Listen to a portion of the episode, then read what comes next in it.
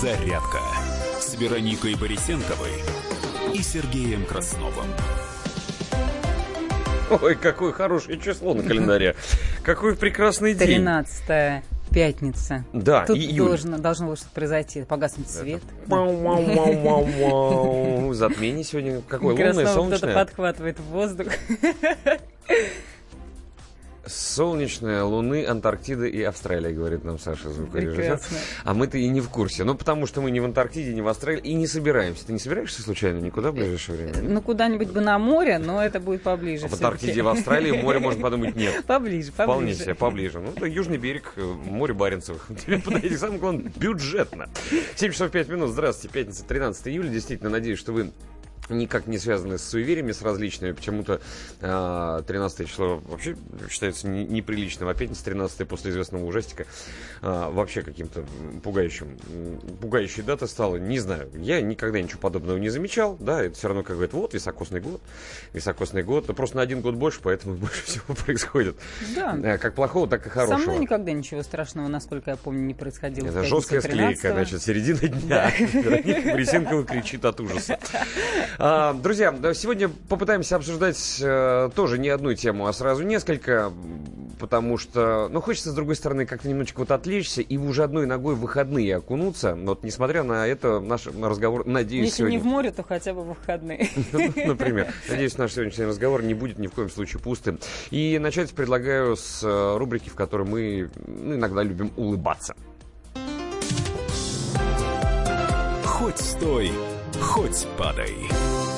Ты играешь на каких-нибудь музыкальных инструментах? Я ходила в музыкальную школу, ну как-то ее По бросила. классу баяна? Да, баян. Или да, виолончели? Фортепиано. Я вот обожаю, когда девушки на виолончели начинают играть. А, ну да, прекрасно. Так что можно сказать, я не играю на музыкальных инструментах. Хорошо, я тоже не играю на музыкальных инструментах, но есть люди, которые играют э, и поют.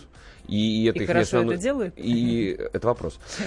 И это не основной их род деятельности, а это я так пытаюсь подвести издалека к песне, а а сначала к новости. Президент Туркмении Гурбангулы Бердымухамедов во время отпуска, вот, кстати, человек тоже отдыхает, смотри, сыграл на синтезаторе Новость прям. Нет, он вообще молодец, И так. спел песню в стиле рэп со своим внуком Кирим Гулы. Так говорит РИА Новости со ссылкой на туркменское телевидение. Ну, не только РИА Новости об этом рассказывал, но тем не менее. Итак, Берды Мухамедов находится в краткосрочном отпуске и отдыхает на туркменском побережье Каспийского моря. Тоже, Так, кстати. ну, тогда да. Вот. Глава государства написал стихотворение, которое называется в переводе на русский «Спортивный Туркменистан». А внук его, Керим Гулы, перевел песню на английский язык и написал музыку. А, прослушав музыку внука, Берды Мухамедов отметил, что песни должны отражать дух времени, но при этом не нужно забывать и о музыкальных традициях народа. Затем под собственный аккомпанемент, подожди, мне Ну, кажется... да, нет, ну это уже так, так. Что, подожди, сейчас. А ну, Интересно. Саш, дай возможность, да, я сейчас запущу. Вступление длинное, почти на минуту. Вот это будет сейчас сильно, конечно. Вот. И, короче говоря, Берды Мухамедов отметил, что песни должны отражать дух времени, но при этом не нужно забывать и о музыкальных традициях народа. Затем под собственный аккомпанемент президент на синтезаторе, а внук на гитаре. Слышь, внук играет? Да, да, да, да. Васка де Гама. Э, Гоя, не знаю. Они спели новую песню в стиле рэп. Куплеты песни пели по очереди. Вот ты слышишь? Вот это хлопки. Это кто там? Это Берды Мухамедов. На, на А. кнопочку Here is жмет. a poem and flowers and trees. Here Это is a Берды music Мухамедов and mountains в этот and момент? А, beautiful sights of rivers and sky. All other beauties in Turkmenistan. Deryatı coşkun, bağları osman Belent başı dağday, yürük asman Gülleyen, güleşen, yedi diyarım Aydın sağlar yurdu, can Türkmenistan Türkmenistan, Türkmenistan How is amazing the place I was at.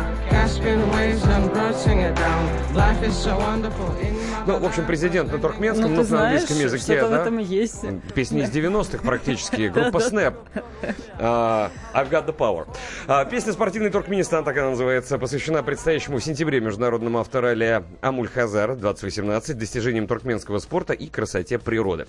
Ну, а недавно на первой полосе русскоязычной газеты правительства «Нейтральный Туркменистан» были опубликованы фотографии рукописи стихотворения «Спортивный Туркменистан» с автографом туркменского лидера и ноты новые песни. Кстати, рэп в Туркменистане воспринимается как современный молодежный стиль музыки. Ну, тоже цивилизация. А, без Песня будет комментариев. звучать, я думаю, теперь везде. Ну, не совсем Ну, везде. там но, но- везде. да, Там- там да, везде, но- не но- у но нас почему- везде. Почему нет? Да, и клип достаточно качественный тоже, да, и синтезатор большой. Нет батареек, слава богу, работает. Э, к другой теме давайте переходить. Давайте обсудим. Видишь, а многие говорят, надо делом заниматься, надо делом заниматься. А, конечно, тут из мультика фраза хорошая, я понимаю. Помнишь, там про мышонка «Какой чудесный день, какой чудесный Отличная день». была песенка, любила ее всегда. Да, там замечание было хорошее. По-моему, ежик такой премудрый подходил к этому мышонку, когда он на пеньке стоял, говорил, все поешь, Да, да, делом займись. А, Тема, которая затрагивает каждого из нас. Сегодня мы будем э, ее обсуждать, в том числе и с экспертами, э, потому что мы с вами, друзья, потребители. Ну, и Все причем. живем в эпоху потребления. Вот не товаров, услуг. Это эра потребления, так называют многие времена, в которых мы сейчас с вами живем. Ну, вот так сложилось.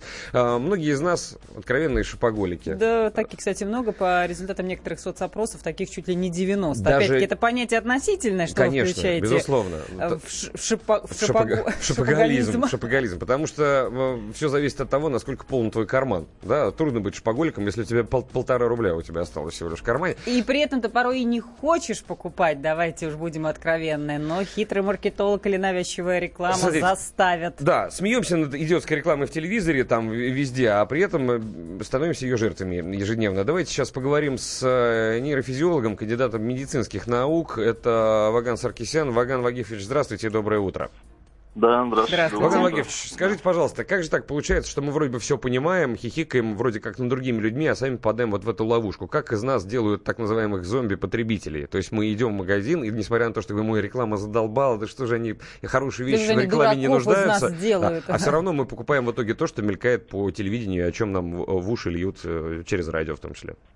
Э, Да, действительно, э, такое имеется, и это, конечно, основано, в общем-то, на нашей нейрофизиологии, на наших э, биохимических процессах, которые у нас происходят в организме. И в том числе эти данные, э, которые используют маркетологи, они получают в ходе э, исследований. И- А, то есть на так называемых фокус-группах, да, берут там человек 20-30, а может быть 200-300, да, и смотрят, работает, говорят они, и начинают запускать это в народ. Да, все, верно, да, там разные исследования, разные степени достоверности, вот, и, э, безусловно, какие-то пункты, они э, в большей степени э, работают, какие-то э, изучаются еще в процессе, какие-то уже не работают, потому что тоже идет э, полиморфизм и идет э, некоторые изменения в предпочтениях покупателях, но есть наиболее популярные вот и э, э, ряд э, этих популярных, э, конечно, он остается То есть сопротивляться А. этому бесполезно, получается, да? Там настолько все просчитано, настолько испытано уже на людях, что это просто работает как э, безусловный рефлекс, да? Молоточком по коленке стукнули, нога дернулась. То же самое, да? Вот такие выбираются инструменты для нас. Э, Но э, можно, нет, все же можно э, сопротивляться, вот, и на этот счет тоже, опять же, вот есть э, некоторые э, рекомендации. Ну, э, в частности, по крайней мере, уже знание вот этих э, пунктов, которые используют э, маркетологи, э, э, уже в какой-то степени тоже может э, э, ну, или- обезопасить, или более правильно сказать, э, сделать более правильную э, покупку. э, Да, так чего не делать или чего делать? Вот про, если Да, ну здесь коротко. надо, да, понимать. То есть, э, в первую очередь, конечно, если мы говорим, например, о наиболее популярных это продуктах питания. Э, да, мы заходим в супермаркет и, скажем, э, товары, которые э, произ- производитель или продавец э, хочет продать, в первую очередь они на уровне глаз расположены. да. Мгм. И, соответственно, более дорогие тоже они на уровне глаз. Вот, соответственно, можно, зная это, смотреть товары на э, полках понятно. Ваган Вагифович, только, грубо говоря, не лениться, вот, и если есть возможность, то иногда еще и приседать и смотреть по верхам и по низам. И Один из советов. Нейрофизиолог, кандидат медицинских наук Спасибо. Ваган Вагифович Саркисян был у нас в эфире. Мы скоро продолжим. Тема интересная, много будет интересных докладчиков у нас сегодня. Подзарядка с Вероникой Борисенковой и Сергеем Красновым. Каждый вторник с 10 утра по московскому времени в программе «Главное вовремя» садово-огородные советы в прямом эфире. про все, что зеленое, скажем так. Хочу, чтобы радиослушатели задавали свои вопросы. Большой эксперт. Самая удачная находка для всех работников мотыги и лопаты. Тетя Таня Кудряшова. И дети меня зовут мать всего зеленого. Вот такая петрушка на радио «Комсомольская правда». Слушайте и звоните по вторникам с 10 утра по московскому времени.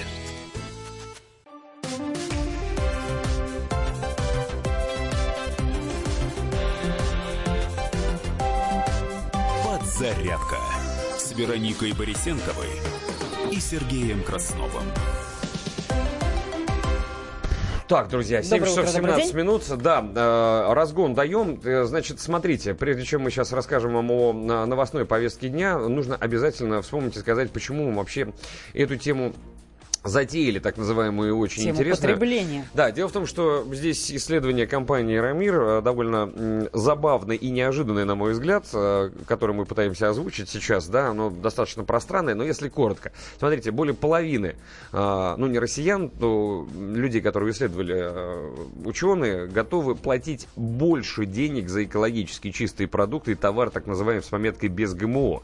Но при этом, совершая покупки, больше концентрируются на других параметрах товаров вообще, и при опросе люди прекрасно понимают, что нужно смотреть там на срок годности, на этикетку, на что есть, как... И, а потом, после вот этого прекрасного опроса, тех же самых людей запустили в магазин через какое-то время, и ничего им не говорили, просто сказали, наберите себе набор продуктов, и за ними наблюдали. И совершенно другие результаты. То есть люди знают, как правильно, во время опросов говорят, как правильно, а, и вроде они такие белые пушистые, все казалось бы прекрасно. Как только дело доходит до дела, тут все кардинальным образом меняется. Люди покупаются на а, этикетки со значком там скидки, даже если там 50 раз э, с ГМО, да, люди, люди покупают какие-то другие совершенно вредные, на состав продуктов они не смотрят. А, а если человек голодным зашел в магазин, то там вообще мама не горюй начинается. При всем при том, что буквально два часа назад он говорил совершенно правильные вещи, то есть о чем-то говорит.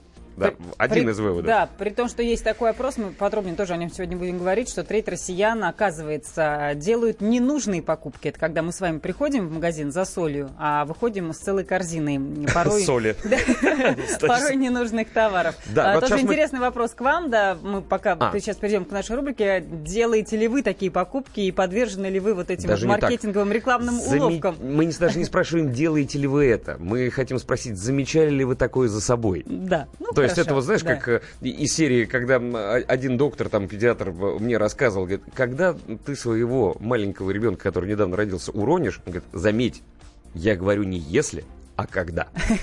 Вот, вот то же самое. Замечали ли вы за собой, а, друзья, что вы делаете совершенно ненужные покупки, и потом дома, разбирая корзину продуктовую, которую вы принесли, пусть даже скудную, говорите, зачем я вот это взял? Блин, непонятно. и почему? Или взяла. Напишите 8 967 200 ровно 9702, студийный номер телефона 8 800 200 ровно 9702. Можно позвонить, высказать свое мнение, пока расскажем, чем дышит планета. На минуту. В результате взрыва в районе Каирского аэропорта пострадали более 10 человек. Мун Ин заявил, что лидер КНДР полной решимости построить нормальное государство. И еще про взрыв. Только уже в Китае почти 20 человек стали жертвами взрыва в провинции Сычуань. Американские компании в КНР выступили против торговой войны. Дональд Трамп предостерег от срыва торгового соглашения между Великобританией и США. А, В Китае заявили, что США не смогут решить свои экономические проблемы путем торговых войн. А еще Дональд Трамп заявил, что намерен поддерживать связи с Владимиром Путиным, несмотря на инциденты в Солсбери. При крушении самолета в Канаде пилот погиб, а в Минобороны рассказали о замене для танка «Армата». Эти и другие новости в подробностях всегда можно прочесть на нашем сайте э, kp.ru в любое удобное для вас время. Ну а ближайший выпуск новостей менее чем через 10 минут. Давайте обсудим. Давайте. Наши слу- слушатели, конечно, потрясающие. написали. А вы слышали, что в Нижнем Новгороде Случай продавщица да, на- протыкала контрацептила, э, контрацептивы и продавала их иностранным э, болельщикам? А, вот, и, и как же жить дальше? Непонятно, это правда шутка или нет, Нет, или это на такой- полном серьезе. Нет, новость такую я на новостных лентах и кое на других средствах массовой информации, ныне запрещенных и не рекомендуемых к упоминанию в эфире радиостанций и телеканалов, я, я слышал. Ну вот, но... И что с ней интересно? Какие, э, Ты знаешь, какое а, наказание? Подтверждения как такового не было. и да, дело. Как даже- ее вычислили? Ну, ты понимаешь, что дело-то на самом деле подсудное. То есть она Конечно. заведомо продавала не- некачественный продукт. Э, Это может быть очередная пуля отливная, глю- глюково Нет, развесистая может быть, она хотела байка. как лучше повышать демогра- э, демографию в России. Эта женщина, не знаю, интересно даже на нее посмотреть. ну, Но во- это подсудное дело по-любому, потому что... Во-первых, давай будем откровенны, этого человека нужно к доктору сначала Конечно, отвезти. Ну, конечно. ты понимаешь, да, вот ты можешь себя представить? Нет, Как- конечно, Что-то у Я поэтому спросила, какое наказание ей ж Представь грозит. себе, Вероника Борисенкова ранним утром пятничным 13 числа в июле просыпается такая, а работает она продавщицей презервативов. Ну, вдруг. Я пила чай в это время, чуть не говорит, захлебнулась. Да, слушайте, а в стране-то с демографией беда, и вот и президент нам об этом говорит. Пойду-ка а я потыкаю свой товар. В хорошем смысле этого слова сразу. Так, а, понимаешь, а сколько же мужиков красивых приехало? Они же ненадолго. Понаехала, причем, Да, я должна надо, сказать. Надо Да. пользоваться. Ты же понимаешь, что дело в том, что вот эти вот самые контрацептивы, изделия там ном- ном- номер, какой, номер один, номер два, я уже все время путаю, не- неважно, номер два, кажется, номер один, противогаз. А, они же делаются не только для того, о чем мы все думаем Ну, и конечно, шутим. я сейчас тоже об этом подумала. Люди же больные, все равно так или иначе приезжают, неизвестно с какими Ну, инфекциями, там- болезнями. Это, это там- вообще какое-то... там разные Если бывают это правда, это ужасно. Это Э, ужасно. Да нет, ну не- я не думаю, что это правда, а если правда, я думаю, что ее уже лечат. Вот. э, Друзья, но мы с вами говорим Да, сейчас но мы не про это. О других вещах, тем не менее. Да, но спасибо, что вы напишите, продолжайте 8 Хотя 9 это 6 7. тоже в какой-то степени к потреблению относится Да, к нашей да. теме. Понимаешь, пошел, пошел Товаров, капусты услуг, купить да. в, в ближайший супермаркет, да, магазин шаговой доступности. А Возвращаешься, подложили. полная корзина, понимаешь, вот этих вот с дырками еще. Зачем я это купил? Наверное, чтобы как-то демографии помочь. Ну, я же одинокий человек. WhatsApp Viber 8967 200 ровно 9702. Напишите нам, а, ловили вы себя, э, что называется, самого за руку, что вы делаете совершенно ненужные вам покупки. То есть деньги вы просто берете, комкаете и выбрасываете. Ну, зачем вы купили вот эту коробку зефира, когда вы знаете, что он все равно вредный и невкусный? Ну, поддались, да, Ну- а потом по- пришли, открыли коробку, понюхали, думаю, ну, блин, ну, даже, наверное, кошки не дам. Ну, так или иначе, что даже психологи замечают, что сегодня в торговые центры ходят всей семьей отдыхать, причем не в театр, не в парк и не в кино, заметьте. И люди, не замечая этого, целенаправленно идут в магазин за хлебом, а от кассы, как вот мы с Сережей уже говорим, отходят с пакетами, забитыми совершенно ненужной дребеденью. И, А, как, и кстати, как наш специалист, э, который был у нас в эфире, э, Ваган Сарксян, сказал, что, обратите внимание, еще всякие вот ненужности чаще всего в районе кассы лежат, если вы там в супермаркете, Ну, да, конечно, всякие вот жвачки, и вот это вот, ты маркетинговый стоишь доход. пока в очереди, и заняться тебе, казалось бы, нечем, если ты не уткнулся в телефон свой.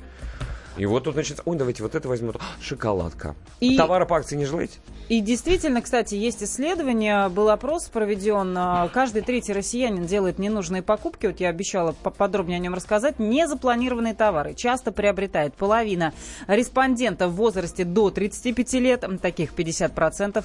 Треть, 33-35% опрошенных от 35 до 59 лет. И пятая часть, 20%, а, 60 лет и старше. Вот а, все они а, делают незапланированные покупки и порой даже не могут вспомнить, почему они купили что-то. При всем при этом э, треть россиян, э, которые участвовали в опросе, говорят, что не выбрасывают продукты питания. То есть, знаешь, даже иногда, вот я на себе, на себя ловил, вот у молока уже пять дней назад закончился срок годности, а я все равно его по чуть-чуть добавляю в кофе. Ну, вдруг. И после этого смело, а- отважно, я бы даже сказал, иду на работу. Можно блинчики напечь, А, Сереж? Да, конечно. Друзья, директор по стратегическому развитию гильдии маркетологов э, Олег Гвоздик у нас в эфире. Олег, здравствуйте, доброе утро. Здравствуйте. Да, доброе утро. А, Олег, ну подскажите нам, пожалуйста, вот есть какие-то наверняка хитрости или наблюдения, которые простому человеку недоступны. Ведь- Уловки. да, в магазинах же, понятное дело, все мы понимаем, и все мы умные, когда нам задают вопросы по части того, а вы покупаетесь на рекламу? Ой, да я ее не смотрю, я не обращаю внимания. Понятно, что это все развод а, населения на деньги, но как приходишь в магазин, Оказывается, что в корзине у тебя лежат вещи, именно те, которые ты, по крайней мере, тех брендов, которые э, запружены рекламой, а, вот, и, и ты купил вообще не то, что тебе нужно. Как так происходит? Что с нами не так? Ну, дело в том, что задача э, магазина, как любого коммерческого предприятия, это получение прибыли. А прибыль и оборот формируется из двух показателей. Это количество покупок э, покупателей и средний чек. И вот э, пытаются увеличить оба показателя э, разными методами. То есть э, предлагают э, выгодные цены, а, Даже на те товары, которые имеют длительный срок годности, которые мы покупаем, куда-то складируем на кухне или в холодильнике или в шкафу. И увеличить частоту покупок э, существующих покупателей и привлечь новых покупателей. Э, именно какими-то ценовыми акциями и теми предложениями, э, товарными предложениями, которых нет в других магазинах. Ну и плюс там еще там некое какое-то программирование есть, да, как правильно товары разложить, чтобы человек шел всегда по одному и тому же пути. Вот если это супермаркет западного типа, правильно я понимаю, да? Там... Ну, есть так называемые правила золотого треугольника, когда наиболее часто употребляемые нами в, в быту еда продается в разных э, углах магазина. Это так называемый скоропорт, это хлеб, э, колбаса, мясо там, и молочка. Когда мы идем от одной группы к другой, и цена старается протащить через Мгм. все возможные проходы в магазинах. А с тем, чтобы по смотрите, что у нас еще что-то есть. Вот это, я так понимаю, главное отличие, да, вот супермаркетов от а, магазинов советского типа, когда ты приходишь к прилавку и тыкаешь продавщице вот этого взвесьте, вот этого взвесьте, вот это, пожалуйста, заверните, да? Вот, вот здесь уже так не работает, как в супермаркете западного типа, правильно же ведь? Вы знаете, дело в том, что если мы, мы говорим о Западе, а от- откуда у нас все пришло к нам, а, там ведь э, по- покупают колбасу по то же самое, или сыр по 100, по 200 грамм, но это каждый день. Ага. Олег, спасибо вам большое. А, К сожалению, мы должны прерваться на новости. Это директор по стратегическому развитию гильдии маркетологов Олег Гвоздик был у нас в эфире. Продолжим обсуждение через несколько минут. Подзарядка с Вероникой Борисенковой и Сергеем Красновым. Товарищ адвокат! Адвокат! Спокойно, спокойно. Народного адвоката Леонида Альшанского хватит на всех. Юридические консультации в прямом эфире. Слушайте и звоните по субботам с 16 часов по московскому времени.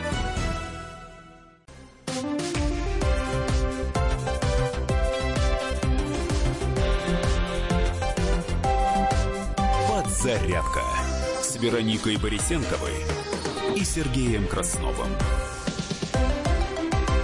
7 часов 32 минуты. Доброе утро, добрый день. А, хорошая тема. Сообщение на WhatsApp и Viber 8967 200 ровно 9702. Если э, что-то хотите рассказать и нет времени набирать э, на экране телефона, 8 800 200 ровно 9702. Можете позвонить, мы с вами с удовольствием И, пообщаемся. кстати, п- сразу продолжение истории с женщиной, которая, продавщица, которая протыкала презервативы, непонятно для чего. Э, Непонятно для чего. Не, ну, ну, ну, тем не менее.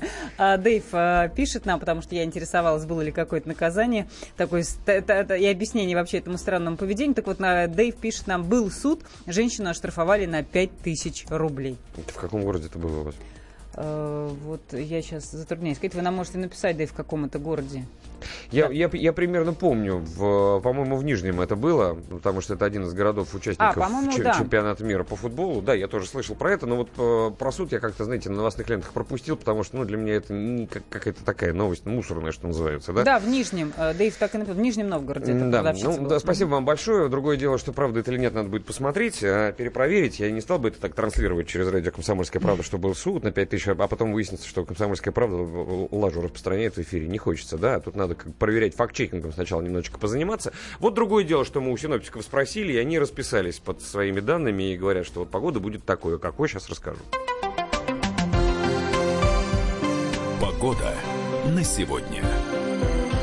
Итак, по данным Рамблера, в Москве сейчас плюс 19 градусов, ясная погода, днем до 25, вечером немножечко прохладнее, чуть-чуть до 21, со знаком плюс, ночью снова будет 15, в принципе, не холодно. Осадков также не ожидается текущей ночью в Санкт-Петербург, грядущей, вернее, не текущей. А в Санкт-Петербурге ясная погода также сегодня, плюс 27, и тоже безосадочно, ну а в Анапе вообще плюс 30, и тоже сухо. Правда, небольшая облачность есть, но никаких осадков не будет. Ну, разве что в море скупнуться. Вот вам, собственно, и осадки. Давайте сейчас вспомним, что на дворе лето, хорошее настроение. Послушаем песню человека, который родился, вырос и пел, и поет до сих пор, я надеюсь, в стране, где тепло, вкусная пицца, прошута мелоны, вино. Эрос Рамадзотти его зовут. М? Помнишь такого? Да, конечно, да. В 7 лет в приемнике. Fuoco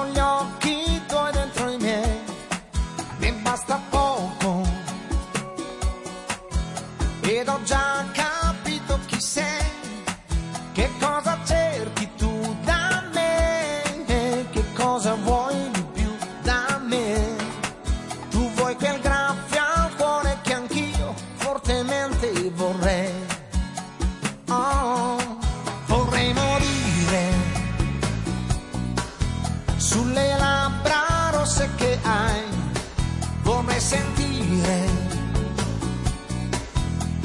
due seni accendersi poi come due piccoli vulcani, sentirli sotto le mie mani e scivolare poi sul pendio, quello dolce che hai. È un incontro d'anime, la notte sembra perfetta per consumare la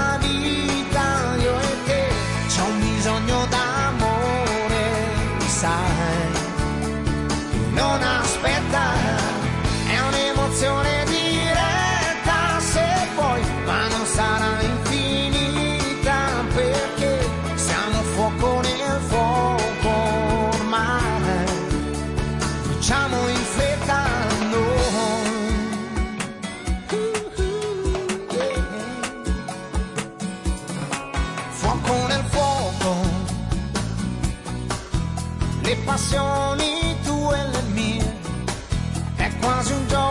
sai, mescolare suoni e magie per far salire l'emozione, salire fino al sole e ricadere lungo il pendio, quello dolce che hai. È un incontro d'anime,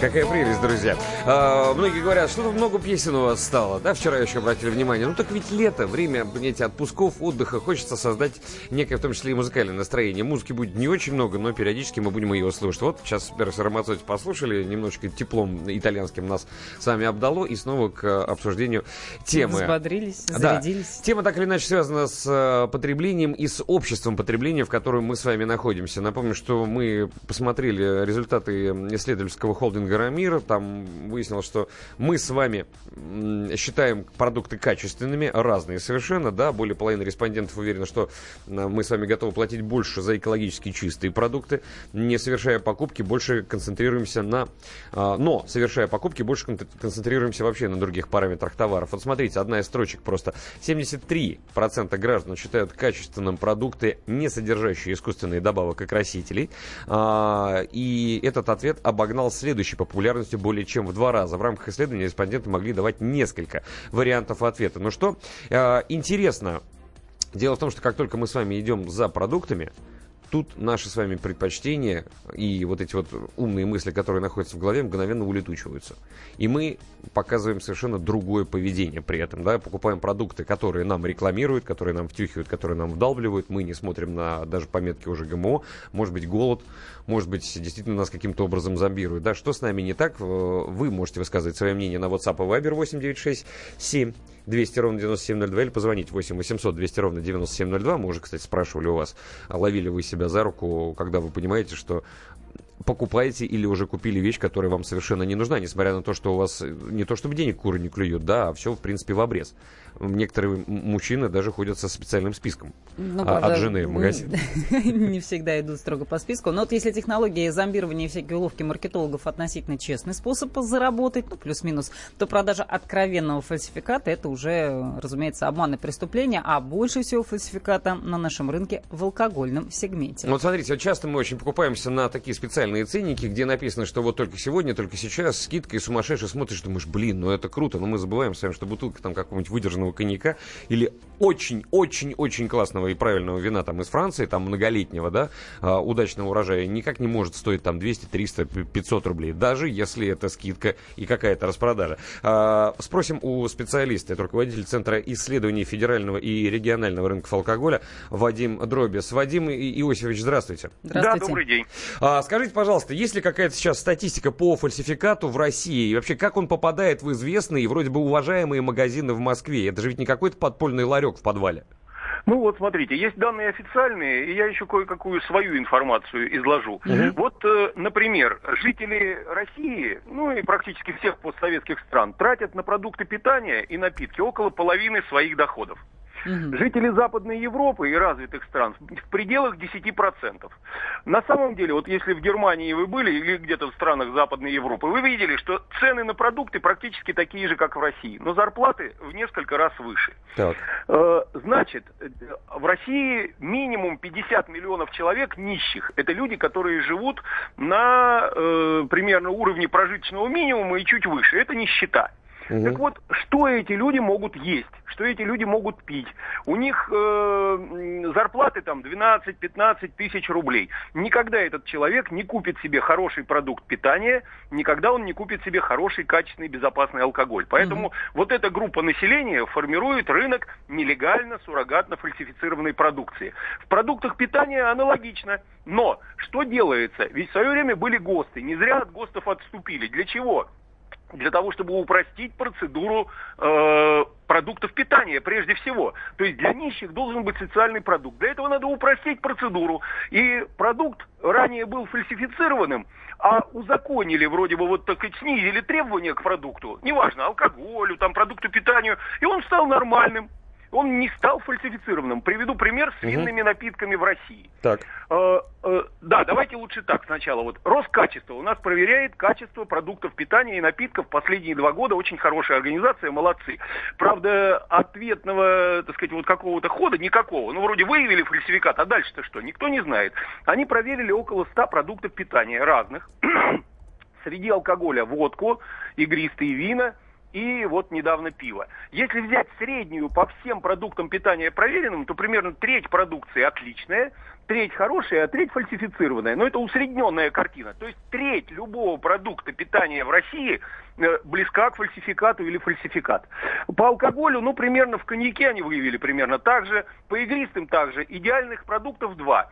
Водка и сушки. Вот водка вся идеальна, и сушки все идеальны. Вообще нет претензий. Да. Так вот, э, Знаете Э, что, что Вадим такое- Иосифович, да, извините, да, я сейчас не- ненадолго вас прерву. Если мы, у нас будет небольшой перерыв, не страшно, мы потом а, продолжим с вами беседу. Но вот вы говорите, водка вся идеальная, а я Просто тут говорят, надысь- ее чаще всего я, подделывают. а, вот смотрите, Нет. мой, Нет? мой пример, да, я что-то, ну, примерно год назад, неважно, по каким-то надобностям купил себе бутылку водки. Хороший, дорогой, не По поскупился, каким-то правда. Ну, там, на, на компрессов, неважно. Я, знаете, я ее положил в холодильник, ну, просто хотел, да, а потом забыл ее там. Через неделю она вся была замерзшая. Водка не может нормально так себя вести. Ну, это не А, бывает. Вы знаете, ну я же не знаю, на самом деле вы же знаете, что в морозильной камере может быть разный режим. И вы сначала посмотрите, какой у вас там режим заморозки. А может быть у вас там больше 40 градусов на самом деле. Это уж так сказать, вот частный случай. Больше 40 А, градусов а, в, в- А в- кто знает? А почему нет? А почему нет? в обычном холодильнике. Слушайте, ну да, в принципе, я могу быть вместо магазина. Вы- вот что мы сейчас делаем, Вадим Осевич. Мы сейчас ненадолго прервем наш разговор, а потом уже продолжим буквально через две минуты, потому что интереснейшая тема. Спасибо вам большое. Мы не прощаемся, это подзарядка. Продолжим беседу буквально через полторы минуты. Будьте всегда в курсе событий. Установите на свой смартфон приложение «Радио Комсомольская правда». Слушайте в любой точке мира. Актуальные новости, эксклюзивные интервью, профессиональные комментарии. Доступны версии для iOS и Android. «Радио Комсомольская правда». В вашем мобильном.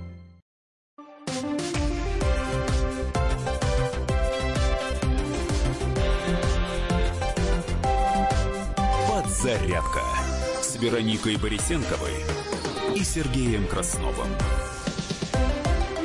Друзья, сейчас вот по- появилось немного свободного времени, занялся так называемым факт-чекингом, ну, по-русски говоря, проверкой фактов, да, тут мы а, митинговали по поводу новости о нижегородской продавщице, которая прокалывала там контрацептивы для того, чтобы улучшать генофонд, бла-бла-бла. А, Новость фейковая. Поэтому, когда вы обращаете внимание на какие-то новостные ресурсы, сначала посмотрите на адрес, да, Мгм. потом посмотрите, кто еще об этом написал, не перепечатка ли это, потому что э, еще 2 июля была эта новость распро- э, э, распространена агентством, которое специализируется как раз на выдуманных историях и эпатаже, в том числе и на шуточных, но, естественно, они об этом не, э, не говорят. Поэтому будьте, пожалуйста, аккуратны. И еще одна такая вещь. Э, Обратили вы, наверное, внимание, в социальных сетях с э, большей охотой распространяются именно красивые, прекрасные новости, которые чаще всего являются именно фейковыми, потому что новости из настоящей жизни, они менее интересны и менее скучны, а вот такие вот вещи, типа там, «Э, про в Нижнем Новгороде прокалывал презерватив, ха-ха-ха, репост поделиться. Вот таким образом, собственно, мозги немножечко на бикрень становится. Но это так, вот там не зря я оговорился, я же почувствовал, помню, что новость фейковая была, да, про вот Мгм. эту продавщицу, так оно и вышло.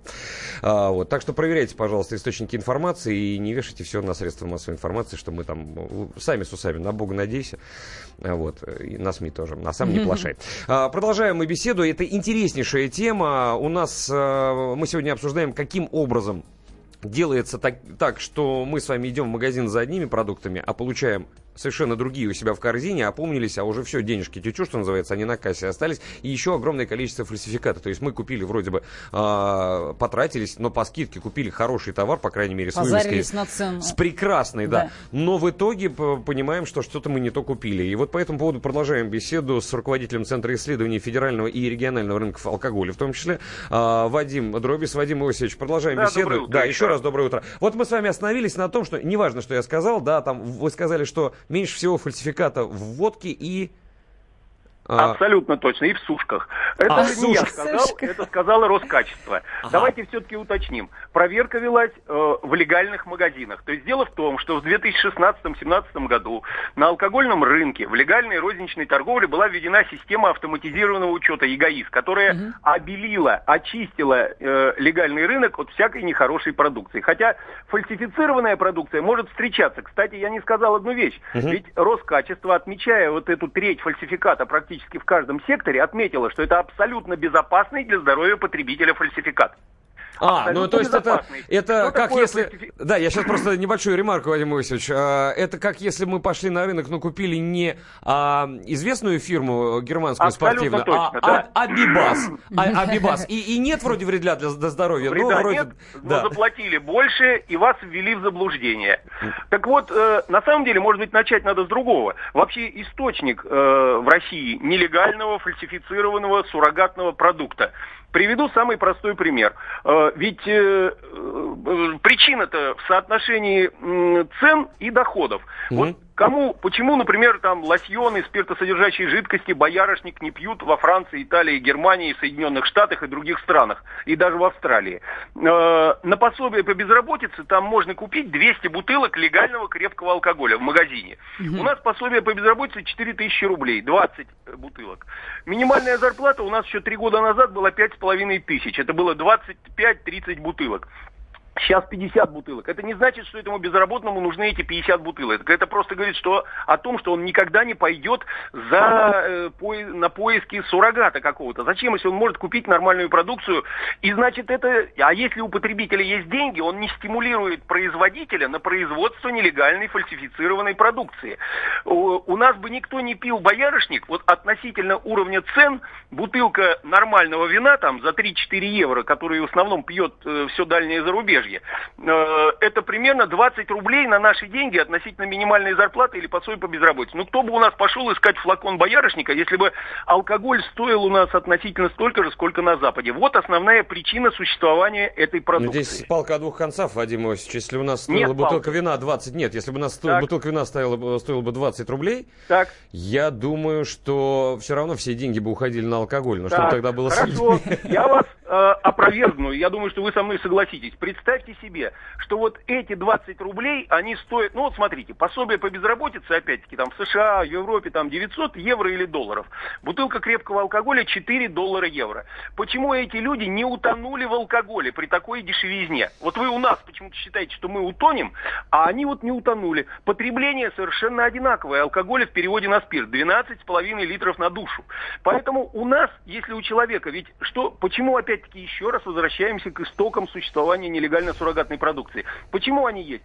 Потому что человеку алкоголь не нужен. Вы признаете себе, вам что, алкоголь нужен? Нет. Вам нужно нет. психоэмоциональное состояние, Совершенно к верно. которому приводит алкоголь. Для этого вам нужна определенная доза. Например, там полтора литра пива, там 300 грамм водки и так далее. И поэтому человек, придя в магазин и имея в кошельке какие-то деньги, он смотрит, на что у него есть. Ему надо полтора литра пива. Значит, он купит либо в хорошем магазине, он может дорогое купить, либо самое дешевое, если у него денег нет. Если то же самое с водкой, он приходит в магазин, самое дешевое 200 рублей, у него нет денег, а ему надо пол-литра. Значит, он идет в нелегальный рынок и покупает за 100 рублей, если у него есть 100, потому что ему нужно для этого состояние столько. И аналогично он идет, если у него нет 100 рублей, он идет, покупает за 50 рублей самогон или боярышник. И получает тот же самый объем, но только в 4 раза дешевле, для того, чтобы прийти в то же самое психоэмоциональное состояние. Да, в теории именно так оно все и выглядит. Да, Вадим Ильич, э, спасибо, вам Спасибо большое вам. за эти выкладки. Вот если бы немножечко эксперимент какой-нибудь провести, да, потому что в Европе тоже там, гру- грубо говоря, ну, ну не пьют в таких количествах, да, как у нас. Но там, извините меня за выражение, я в эфире это сейчас произнесу, и на асфальт не сморкаются посреди Но площадей. помните, чрезвмерное употребление алкоголя вредит вашему здоровью. Комсомолка Давайте- напоминает. Да, друзья, не, не злоупотребляйте. Вот по этому поводу, кстати, давайте послушаем Queen. It's a kind of magic. Кому сколько надо этой песни? Литр, полтора, два. Мне три припева. One prize, one goal, one golden glance of what should be to come and one shine.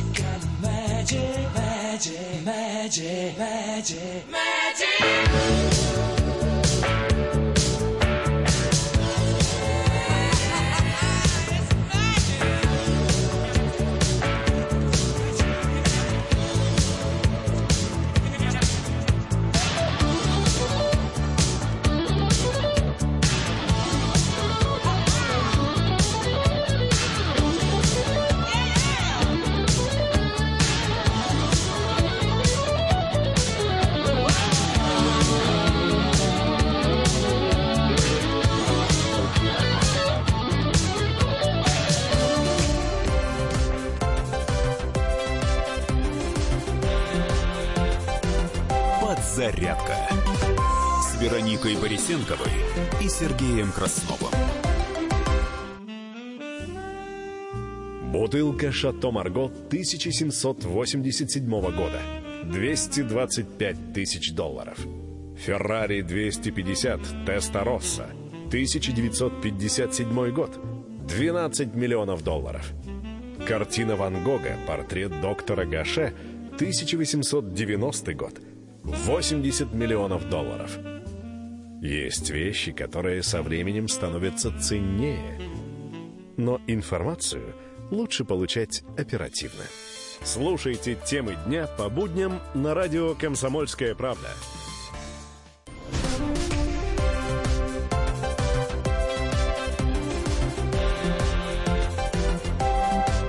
Подзарядка с Вероникой Борисенковой и Сергеем Красновым. 8 часов 5 минут. Доброе утро, добрый день, это снова мы. Здравствуйте. Да, пятница, 13 июля.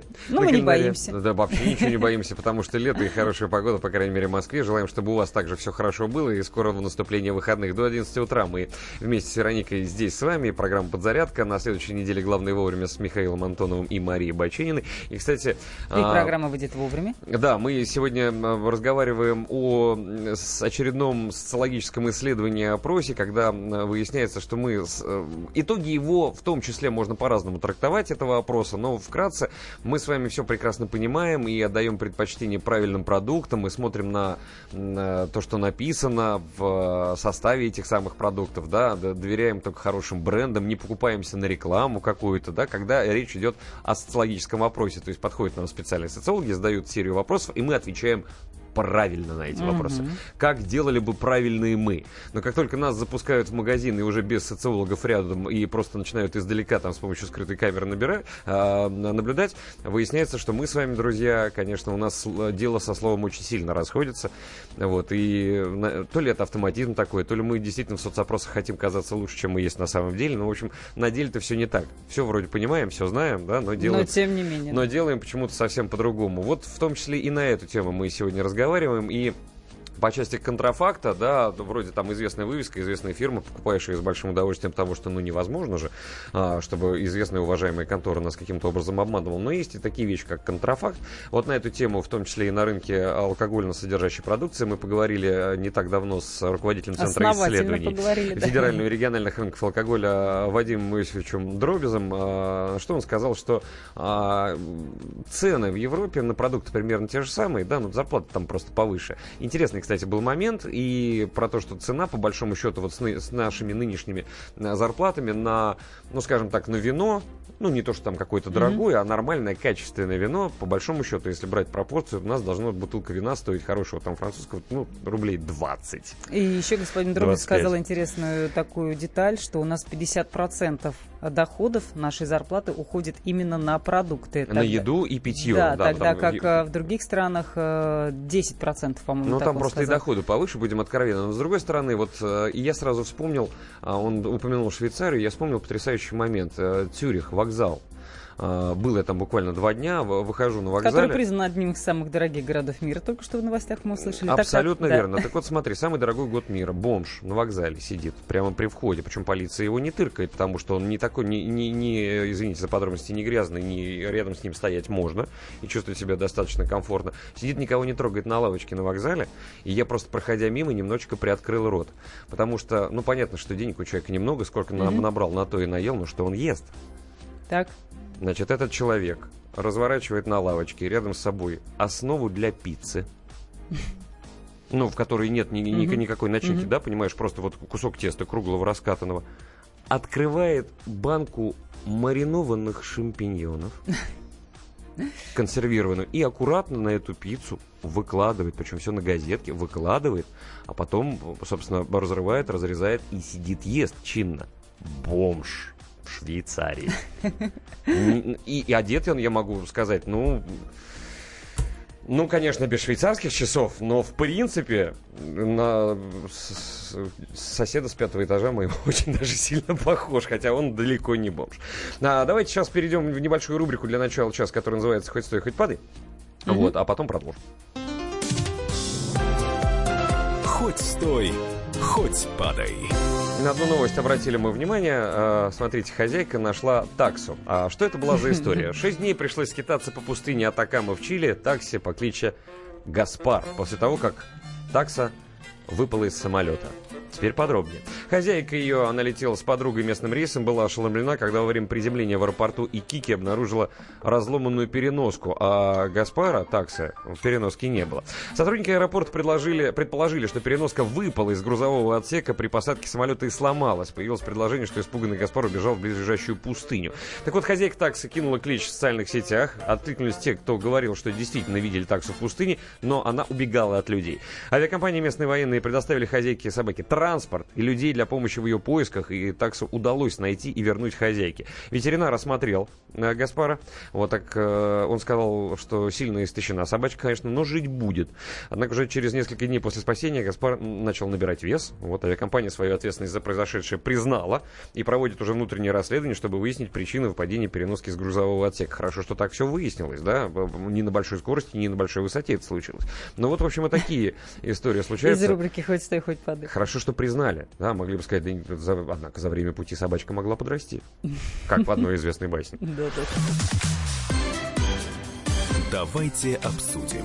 Ну, не то что в басне, но в стихотворении. А, так, друзья. Обсуждаем мы сегодня, какие мы потребители. Влияет ли на нас реклама? Становимся ли мы заложниками или жертвами э, уловок э, маркетологов? Э, Насколько мы с вами поддаемся на все эти скидки, акции? Порой которые, кстати, не такие уж и скидки акции на самом-то деле происходят. Но в то же время социологи и психологи, кстати, замечают такую вещь, что вот финансовый кризис, несмотря на весь негатив, обозначил новую тенденцию в России – разумное потребление.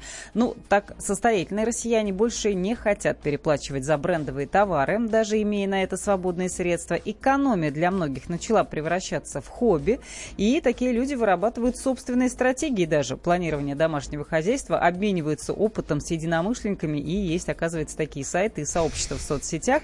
А, ну вот, э, как, вы? Вы планируете свои покупки, траты? Вот слушатели нам пишут, что очень помогает э, бороться с ненужными покупками составление списка. Но, правда, помогает иногда, пишет Александр. В магазине на ценнике указана одна цена на кассе, другую уже пробивают. Вот где справедливость, упрошают наши слушатели. А Славик напишет, а где увидели, что у нас на асфальт сморкаются? Ну, Славик, знаете, я 42 года живу в этой стране. В нашей стране, не боюсь этого слова, не, не было ни одного года, чтобы я этого не видел. Вы уж мне поверите, даже в Москве. Вот, если вам повезло где-то жить в таком месте, где этого не делают, ну, слушайте, потрясающе на самом деле, да. Но, к сожалению, этот факт, надеюсь, большинство не будет отрицать. Давайте сейчас пообщаемся с э, членом гильдии маркетологов, с Владимиром Киселевым. Владимир Дмитриевич, здравствуйте и доброе утро. Здравствуйте. Доброе утро. Владимир Дмитриевич, а скажите, а что, э, как компании делают нас заложниками брендов? То есть на какие уловки они идут, чтобы заставить нас потреблять и покупать у них? Э, Ну, во-первых, э, цена, она, скажем так, иногда является показателем не качества, а э, некого, так сказать, ну... что ли, Престижа. э, Престижа, да. И э, сейчас промышленность производит товары народного потребления на уровне, который раньше считался уровнем, так сказать, такого престижного потребления. И поэтому э, для того, чтобы хоть как-то заработать и потрофить, сказать, потребителю, вот они ценой товары выделяют не качеством, а ценой. То есть вообще в наше время цена продукта отдельно от качества, вот совершенно объективно.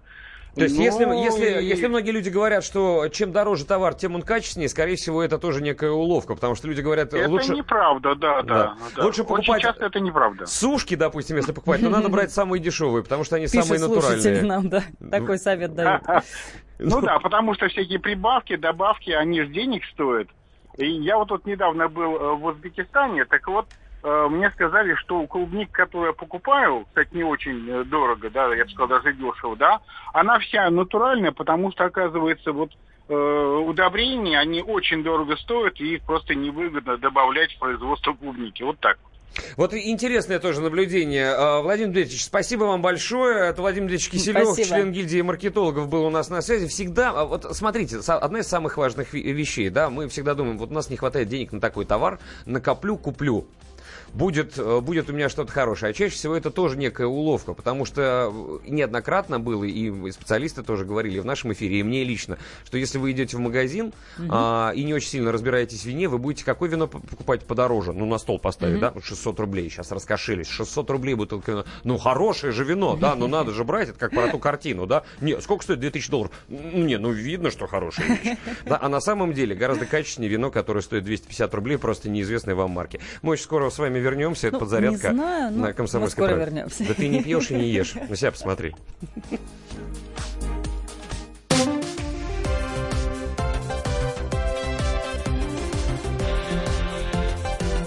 Подзарядка с Вероникой Борисенковой и Сергеем Красновым. Слушайте в нашем эфире совместный проект «Радио Комсомольская правда» и телеканала «Спас». Деятели культуры и искусства, ученые и политики в откровенном разговоре с Владимиром Легойдой. О вере, жизни и любви беседуем по пятницам с 6 вечера по московскому времени.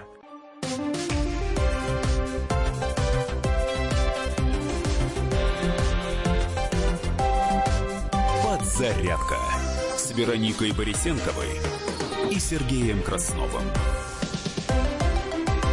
Доброе часов. утро, добрый день. 8 часов 17 минут. Доброе утро, друзья. Где бы вы ни находились. И э, всем желаем хорошего настроения, пятничного, и погода тоже хорошей. А, взяли сегодня такую легкую тему, чтобы, ну, знаете, там посудачить с вами о том о сём, но не просто так, а в холостую, а вместе со специалистами многое с вами будем обсуждать. Впрочем, заявить эту тему мы сможем уже буквально минуты через три, а эти три минуты мы посвятим беседе с нашим обожаемым автообозревателем э, радио «Комсомольская правда» Кириллом Бревдо, который уже, слышите, едет.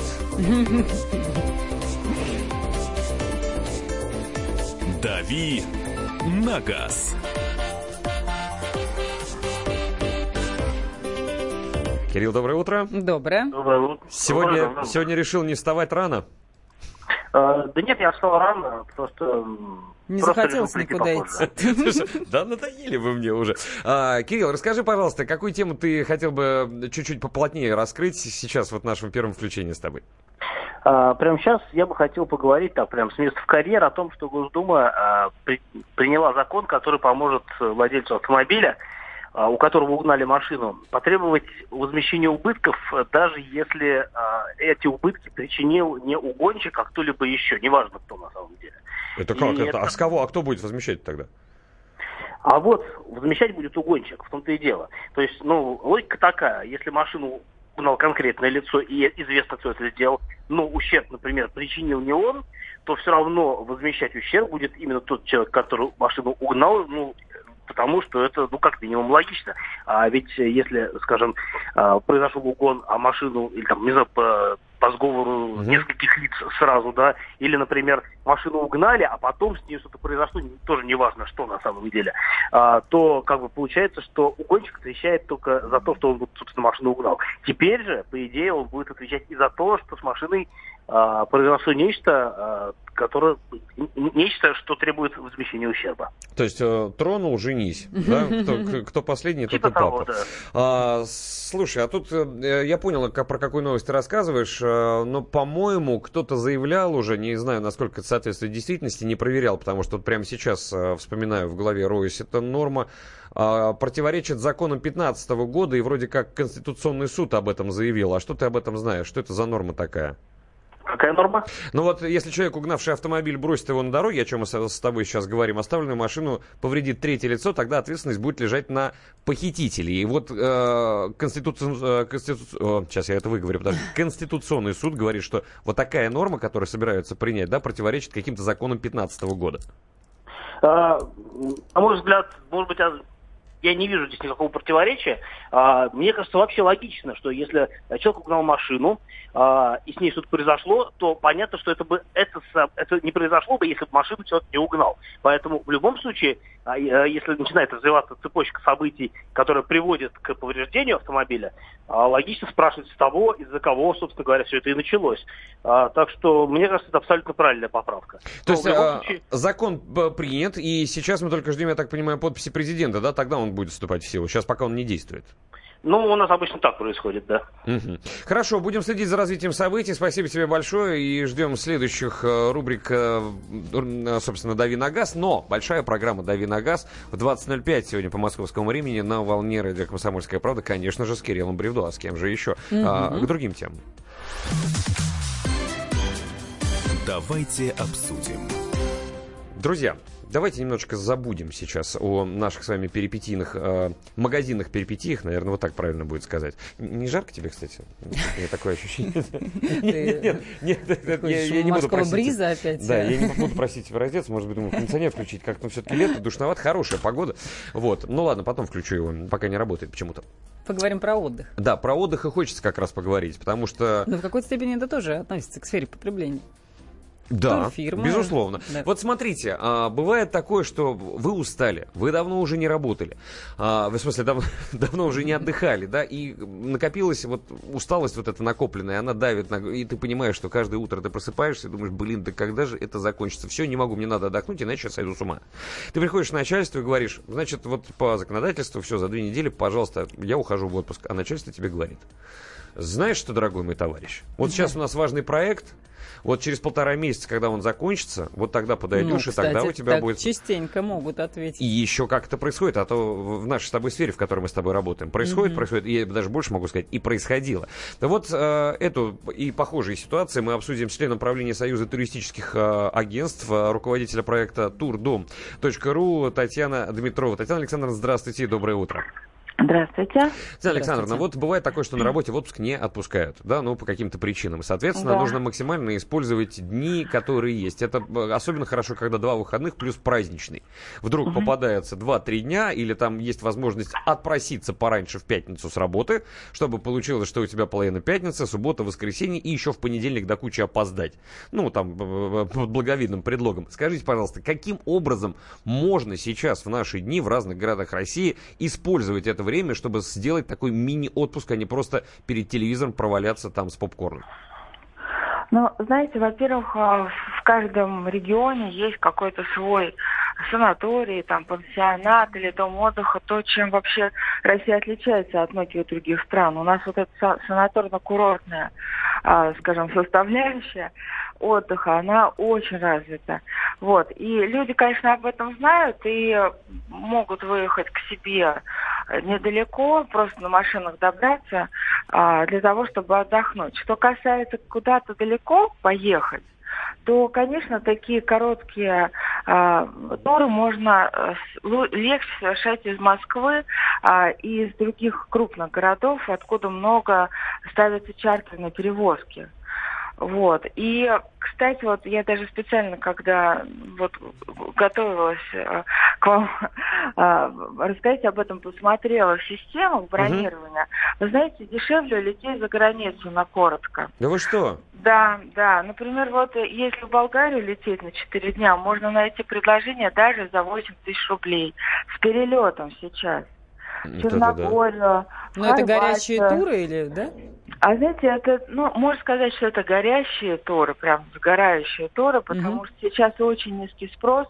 А, не рассчитали туроператоры, заказали много перевозки, собственно, из-за чего у нас такие неприятности на рынке, что даже некоторые компании не выдерживают и уходят а, с рынка так, а, кто как, скажем, уходит. Мгм. Ну да, не Вот, все хорошо. но- Да, да, но переизбыток Приволжья у нас есть, и а, вот эти зазоры, четырехдневные туры, они а, заполняются именно такими, кто хочет быстренько-быстренько на уикенд улететь. И, кстати, даже а, вот я посмотрела, нашла варианты, и на Сицилию даже можно а, в 15 тысяч рублей уложиться с перелетом на уикенд именно. Ага, А то есть вот- это и проживание сюда вы включаете, Да, правда? да. Ничего себе. Да, представляете, да, такое вот сейчас, собственно говоря, а, такие предложения есть, и это исключительная а, прерогатива этого лета. И вот я вам даже точно скажу, вот, ну, посмотрите, а, Болгария с размещением в трехзвездочном отеле есть предложение 8200, 8300. И Притом в Болгарию, Вот. по-моему, не нужна виза, да? Нет. да. Прекрасно. Вообще прекрасно. Вот. Бери и, По- и поезжай. М, Хотя да, говорят, потом она Хорватия. дороже, чем Турция. Именно там, внутри, например, в кафе посидеть. Мне подруга рассказывала, которая недавно Ну, вернулась. Э, Да, там на месте, но Турция это в основном инклюзив, поэтому. Мгм. конечно, надо все считать. Тут Мгм. вот, но, но зато в All Inclusive вам, вы тоже можете попасть в Турцию, но все равно это будет, конечно, дороже, чем 8 тысяч Да, но с голода в Болгарии в той же самой в дешевом э, не умрешь в любом случае, да, зато рядом морюшка, и можно будет как следует отдохнуть. Татьяна Александровна, спасибо вам большое. Татьяна Александровна Спасибо. Дмитрова, член правления Союза туристических агентств, руководитель проекта турдом.ру была у нас в эфире. Отличные советы, я не знал. Честно говоря, буду умнее. Послушаем песню Леонида Агутина про лето, про море. А, в конце Все концов, представили себе на про мир зеленого цвета. Так эта песня называется. Хорошего всем настроения и отдыха. Да кто я, маленькая точка на земле Большой и необъятный Да что я просто миг невидимый во мгле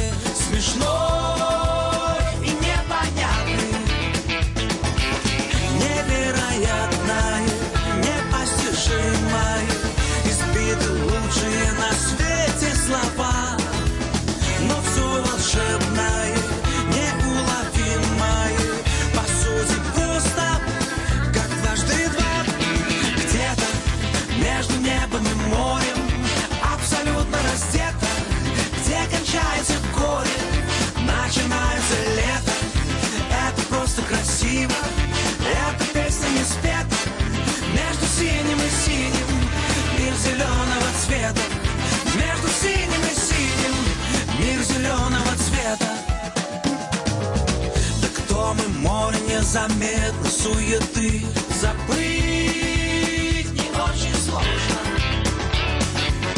Да что мы, 70% из воды Но все еще возможно. Неочевидное,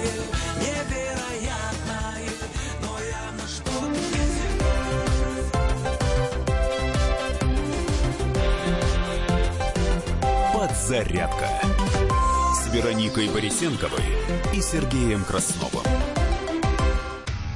Проблемы, которые вас волнуют. Авторы, которым вы доверяете. По сути дела, на радио «Комсомольская правда».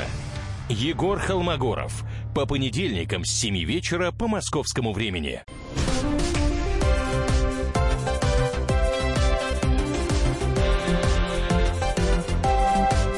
Подзарядка Вероникой Борисенковой и Сергеем Красновым. 8 часов 32 минуты. Э, Доброе про- утро, добрый день. Про отдых поговорили, песенку послушали, э, про э, общество потребления, к которому мы с вами, ну, хорошо или то плохо не будем говорить, относимся, да, и как с этим жить, и что мы из этого, какие выводы можем сделать. Просто так, знаете, иногда в середине пути хорошо остановиться, посмотреться по сторонам, отряхнуться и сказать так, блин, что я делаю вообще? Иногда я? это, иногда это полезно, да, кто я, где и когда зарплата, как говорит один мой знакомый, все время вопрошает, это у него кто виноват, что делать практически. Э, Смотрите, что делать? Хороший вопрос. Впереди выходные. Может быть, кто-то уезжает в отпуск каким-то образом. Да, по- Счастливчики. полежит где-то там на шезлонгах, в конце концов, перед морем, а, позагорает или просто в теньке полежит, понаслаждаясь. Что хорошо делать? Читать. Можно с экрана смартфона, можно взять с собой настоящую книгу, которая шелестит, пахнет и приятно держать в руках. Что читать? На этот вопрос отвечает нам ведущая программы «Книжная полка» Дарья Завгородняя. Книжная полка. Здравствуйте, меня зовут Дарья Завгородня, я корреспондент отдела «Еженедельник Комсомольской правды» и ведущая программы «Книжная полка» на радио «Комсомольская правда». Первую книжку, которую бы я порекомендовала читателям на выходных, это новый роман очень плодовитых авторов Анны и Сергея Литвинова. Это авторы детективов, они брат и сестра. «Отпуск на тот свет» называется эта книжка. Обложку украшает красивый красный камень. Можно предположить, что это рубин, но нет. Это алмаз необыкновенного красного цвета и вокруг него закручивается энергичное действие, остросюжетное, захватывающее. Другая книга, которую бы я хотела порекомендовать нашим читателям, это «Слава Све», когда утонет черепаха. Книга «Фантастический роман». Он отошел от своего короткого жанра, жанра короткого рассказа. Как известно, это очень популярный блогер, который работал сантехником. Эта работа его вдохновила на первые книги бестселлера. И сейчас он отложился на роман. Это фантастический, как я сказала, уже роман, но написан он смешанным легким языком. Третья книжка, которую бы я рекомендовала для легкого летнего чтения, это Екатерина Вельмонт. Она недавно у нас была на программе «Книжная полка». Можно ее найти а, в архиве книжной полки на сайте «Комсомольской правды». Это сороковая книга известной писательницы «Дама из гроба». Ну, это, наверное, скорее для женщин, хотя там речь идет про мужчину. Главный герой мужчина. Ну и еще одна книжка, это Владимир Сорокин «Белый квадрат». Это сборник короткой прозы именитого автора, Метра. Вошли туда тексты, многие из которых мы не читали. Большинство из рассказов публикуются впервые. Так что вот такие книги совершенно свежие, с пылу жару, я вам рекомендую на эти выходные дни. Книжная полка.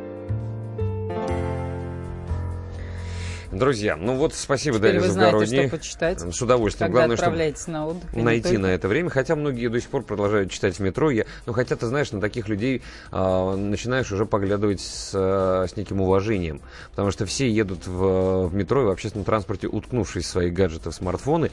И редкие люди, которые держат в руках э, книгу. А может, они там читают э, Что? а, книжку? Как купить смартфон? Пособие.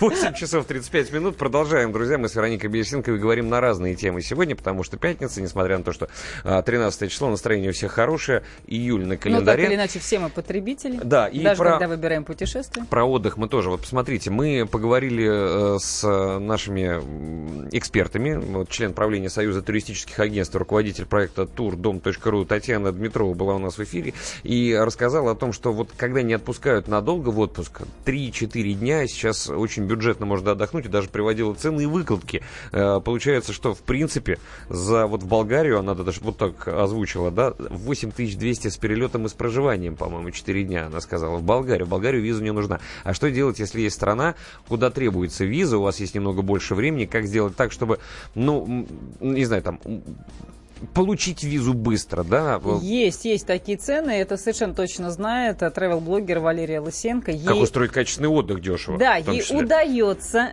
периодически выезжать на 3-4, а то и 5 А вот сейчас дней. мы спросим, Дешево. удается или нет? Валерия у нас на связи. Валерия, доброе утро. Доброе. утро. Ну, конечно, дается, только так и езжу на 3-4 дня, и получается очень бюджетно. А, это вот когда на... планировать. Да, это вот когда на работе не отпускают, да, мы вот говорим об этом. Когда есть э, желание очень сильно уйти в отпуск, хочется на неделю, на две, говорят, нет, сейчас проект, сейчас важно, сейчас другой человек ушел в отпуск, давай-ка ты посидишь. И тут раз получается, что один выходной день можно присовокупить или взять отгул, на 3-4 дня можно куда-нибудь э, сквозануть. Скажи, пожалуйста, э, Валерий, каким образом ты подходишь к началу решения этой проблемы, когда понимаешь, что есть у тебя 3-4 дня и хотелось бы посвятить их какому-нибудь путешествию? Наверное, заранее все-таки, да? А, на авиабилеты еще распродажи, чтобы купить их дешево. Для меня вот прям самое важное это купить дешевый билет. После этого можно уже дешево составить остальной маршрут, Мгм. найти недорогое жилье. То есть почти у каждой авиакомпании э, не один раз в год э, существуют какие-то акции, распродажи на э, перелет. И можно купить, например, я летала в Грузию Так. одним российским лоукостером за 3000 рублей туда и обратно. Это просто какая-то сенсационная Аттракцион цена, щедрости. цена- Да, потому что обычная цена туда 12 тысяч, не меньше. Мгм. Это То есть про смотреть Тбилиси. лоукостеры, и не надо их бояться, они действительно хорошие и ничем не уступают обычным авиакомпаниям. Так, же, это так если- же недорого, по-моему, получилось улететь в Баку, Валерия. В Баку я летала, да, за 4 тысячи рублей туда и обратно. А еще а, есть один такой лайфхак для путешественников. А, доехать до Вильнюса, до литовской столицы, на поезде. А, причем можно это сделать, сэкономив тоже. А, билет Москва-Вильнюс стоит приблизительно 5 тысяч рублей. Но если купить а, билет до первого города Калининградской области, это Мгм. тот поезд, который идет Москва-Калининград, Мгм. можно его купить за полторы всего плацкарт. Просто потому, что у нас ну, государство датирует э, пере- переезд через вот этот международный транзит до э, Калининградской области. А и вот- из Вильнюса, почему именно Вильнюс? Оттуда летает очень много бюджетных европейских э, лоукостеров, где можно там за... Я летала в Осло за 1700 туда и обратно. Это просто какая-то космически невероятно дешевая... Вот недавно, да? Да, отлично. И вот прям очень дешево можно летать по многим направлениям. И А, причем л- 3-4 дня хорошо, когда ты не можешь, э, ты очень хочешь много путешествовать, но не, не дадут тебе столько отпусков по неделе.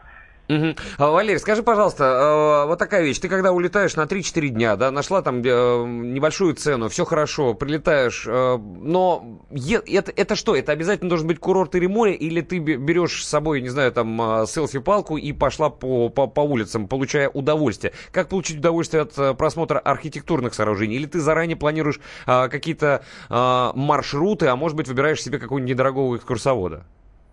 Нет, экскурсовода никакого. Я всегда сама, э, я не знаю, мне кажется, я месяц готовлюсь к путешествию, листаю все форумы путешественников, смотрю, что можно посмотреть, где можно посмотреть, какие-то необычные туристические объекты или вообще не туристические объекты. Беру с собой друга, который очень любит со мной путешествовать, потому что я все делаю за него. Да. И, А зачем да, он тебе нужен мы- тогда? Вопрос, зачем Для тебе нужен друг? компании. Да, для компании. Одна вот я вообще никак не могу путешествовать. Ездила я однажды в Прагу одна, и немножко это омрачало мой отдых. Мгм. Понятно. В- Слушай, э, мелькнул какой-то важный вопрос у меня в голове. Ну, ладно. а, Вот, вспомнил. Форумы. Какие ты можешь порекомендовать форумы, на которые ты первый идешь для путешественников, чтобы выбрать себе какие-то маршруты, что-то интересное узнать? А, на самом деле он один такой основной, это форум Винского. Мгм. Туда вот заходишь, там прям очень много веток тем, где можно посмотреть, ну абсолютно там прям по- поиск есть, вводишь страну, и там уже отдельные подтемы, типа Вильнюс рестораны, Вильнюс жилье, э, куда съездить с детьми и так далее. И там просто миллион, там можно зависнуть на неделю, не меньше. Практически по любой точке мира. Я просто думал, что что-то новое существует, да, но я, насколько помню, форум Винского, там ему, по-моему, больше 10 лет уже. А, и до сих пор это как бы флагман а, тури- туристических вот таких вот а, легких прогулок и путешествий на 3-4 дня, а может быть и на 2-3 месяца. Тоже такие возможности есть. Большое спасибо. Тревел-блогер Валерия Лысенко была у нас в эфире. Как устроить качественный отдых дешево. Ну и, Спасибо. конечно, всякие идеи про транспорт, жилье, еду и так далее. Это тоже все на форумах тоже Мгм. можно сделать, да, по опытам делятся там люди, которые уже прошли это и неоднократно, а может быть, и живут на месте, там можно, собственно, пообщаться и все найти. Так что пользуйтесь, друзья, буквально минуту у нас на то, чтобы я познакомил вас с новостями спорта, а потом послушаем хорошую песенку. Голы, очки, секунды. Аргентинский арбитр Нестор Питана в социальной сети Twitter на русском языке прокомментировал его назначение на финальный матч чемпионата мира по футболу. А написал он следующее. Для меня большая честь быть избранным в качестве рефери финала. Удачи обеим командам. Я сделаю все возможное. По-русски написал Питана. Напомню, в финале чемпионата мира играют французы с хорватами. 15 июля в Москве на стадионе Лужники матч начнется в 18 э, часов ровно. Ну а ФИФА открыла дисциплинарное дело в связи со скандированием болельщиков сборной Англии во время полуфинального матча чемпионата мира по футболу с национальной командой Хорватии. Мы можем подтвердить, что в систему мониторинга поступил отчет в связи с скандированием английских фанатов на вчерашнем матче. В отношении футбольной ассоциации Англии возбуждено дисциплинарное дело, поскольку разбирательство продолжается. Мы пока не можем предоставить больше информации, цитирует, э, цитирует пресс-служба FIFA Sky Sports. Напомню, что хорваты победили со счетом 2-1, именно поэтому они в финале. Песня про отдых. Куда про нее? На недельку до второго я уеду в Комарова Поглядеть отвыкшим глазом на Балтийскую волну И на море буду разом кораблем и водолазом. Сам себя найду в пучине, если часом затону. На недельку до второго я уеду. Комарова Сам себя найду в пучине, если часом затону. На недельку до второго я уеду в Комарова, где качается на дюнах Шереметьевский баркас. И у вас в карельских скалах на общественных началах, если только захотите, будет личный водолаз. На недельку до второго я уеду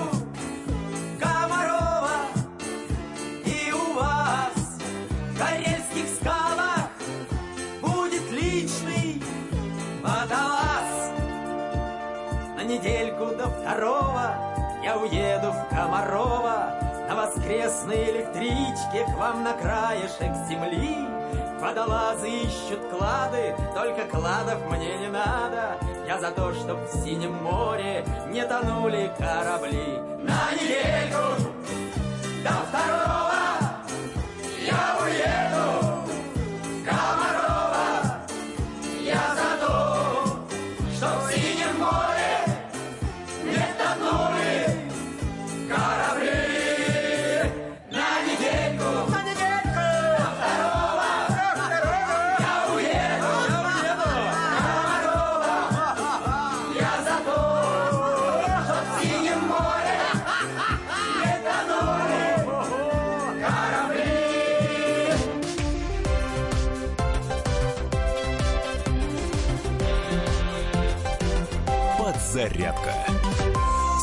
Вероникой Борисенковой и Сергеем Красновым.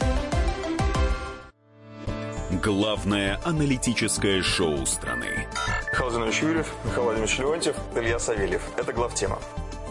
Они знают, как надо. Мы несем свою миссию выработать мысль о том, как должно быть. Программа «Главтема» на радио «Комсомольская правда». Слушайте в прямом эфире каждый четверг с 20.00 по московскому времени.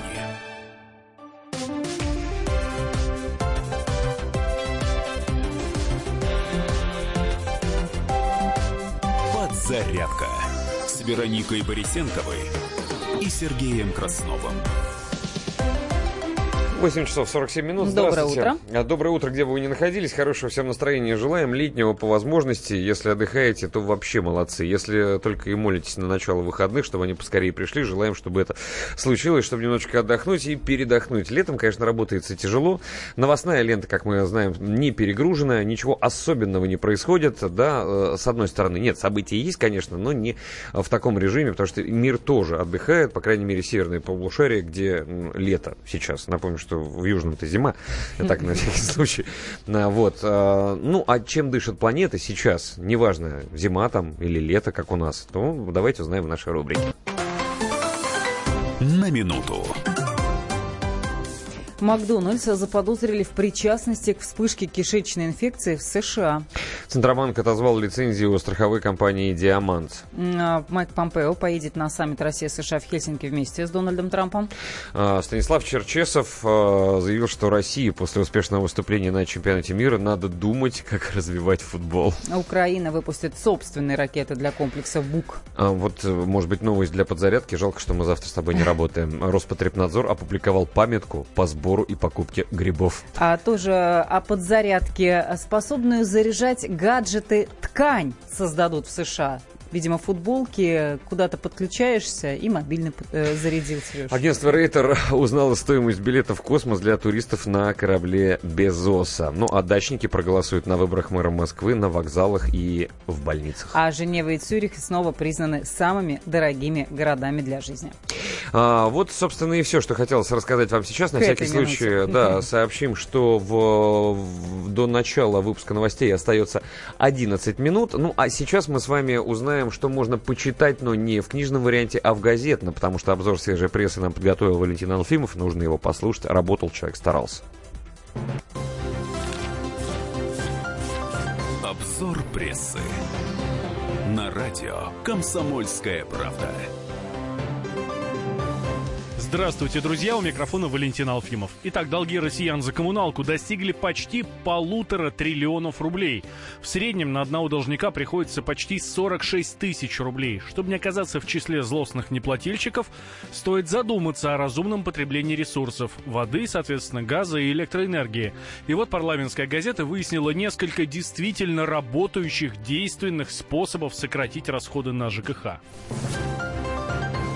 Госдума приняла новый закон о долгах по алиментам. ЕГЭ.ру пишет нам, а парламентарии надеются увеличить собираемость алиментов, вы не поверите, смягчив условия для неплательщиков. Например, неустойка, которую нужно платить за каждый день просрочки, снизится сразу в пять раз. Ну или, например, судья сможет полностью списать долг по неустойке.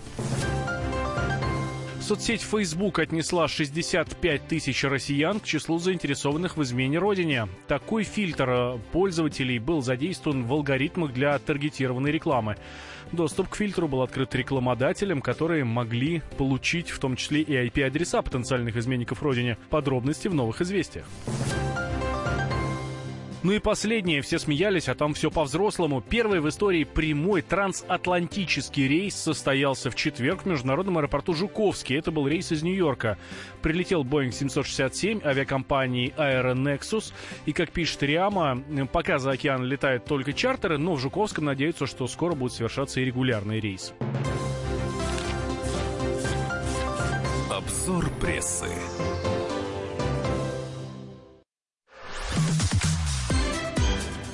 Давайте обсудим. Ну, а мы решили не останавливаться на теме отдыха, потому, раз уж э, я заявил э, тему про то, что каким образом нужно быстро получить визу, да, Мгм. как здесь не опростоволоситься, мягко говоря, если ну, вы тема, собираетесь... да, актуальная все-таки отпускной сезон. Особенно вдруг, если вы выяснили, что вдруг каким-то образом у вас ви- визы нет, не было никогда, или она была, но закончилась, потому что ну, как вообще без шансов, и тут пр- представляется возможность в ближайшее время поехать там на недельку хотя бы дней на пять куда-то. Вот как мы сейчас выяснили там за границу куда-то достаточно дешево, да, думаю, о, деньги есть, а визы нет. И вот что с этим делать, да, то есть э, отправиться в очень крутое путешествие за очень небольшие деньги, там можно съездить, предположим, в Норвегию на неделю, потратить на это всего лишь сколько там, 50 тысяч рублей, как Мгм. многие говорят, а то можно и дешевле найти. Мгм. Для этого нужно лишь немного терпения и чуть-чуть э, э, знаний. Вот, э, но мы сейчас э, об этом уже поговорили, а сейчас будем общаться с директором Ассоциации объединения туроператоров в сфере выездного туризма «Турпомощь». А, Это Александр Асауленко. Александр Павлович, здравствуйте, доброе утро. Доброе утро. Здравствуйте. Александр Павлович, ну давайте сейчас поделимся советами с людьми, которые, возможно, никогда не задавались э, вопрос э, получения визы в то или иное государство, да, или занимались, но эти знания как немножечко подрастрепались, потому что э, когда получает визу, человек сразу начинает пустеть голова. Со мной, по крайней мере, такое было неоднократно. Прошел вот эти круги ада, вышел, посмотрел в паспорте, виза есть, думаешь, все. А в следующий раз приходишь, как в первый раз. Вот основные советы какие? Как правильно получать визы в те или иные страны? Может быть, поделитесь, есть какие-то, может быть, советы интересные? Э, Ну, вы знаете, для начала э, действительно хотел бы сказать, что ситуация с визами, она достаточно динамично развивается, особенно в нашей стране. И достаточно большое количество, уже э, чуть менее, там, по-моему, под сотню стран, куда россиянам виза не нужна. И, как правило, очень часто получается так, что наши россияне, в принципе, не знают перечень этих стран, поэтому рекомендую для начала посмотреть. А куда, Посмотреть где, это где это можно. лучше посмотреть, да? Э, Есть это на сайте МИДа, есть это на сайте Федерального агентства по туризму. В принципе, можно спросить просто элементарно у своего турагента или туроператора. А, Вот. э, Далее. Э, Ну, вы действительно абсолютно правы. Каждый раз, когда идешь, ощ- ощущаешь волнение, дадут, не дадут, собрал ли правильно или оформил, теми ли буквами, буквами написал. Э, Вот, э, э, так сказать, и вот здесь, безусловно, самое главное понимать, что те страны, которые заинтересованы в российских туристах, мягко говоря, вам помогут непосредственно в самом визовом центре, э, в консульской службе и так далее.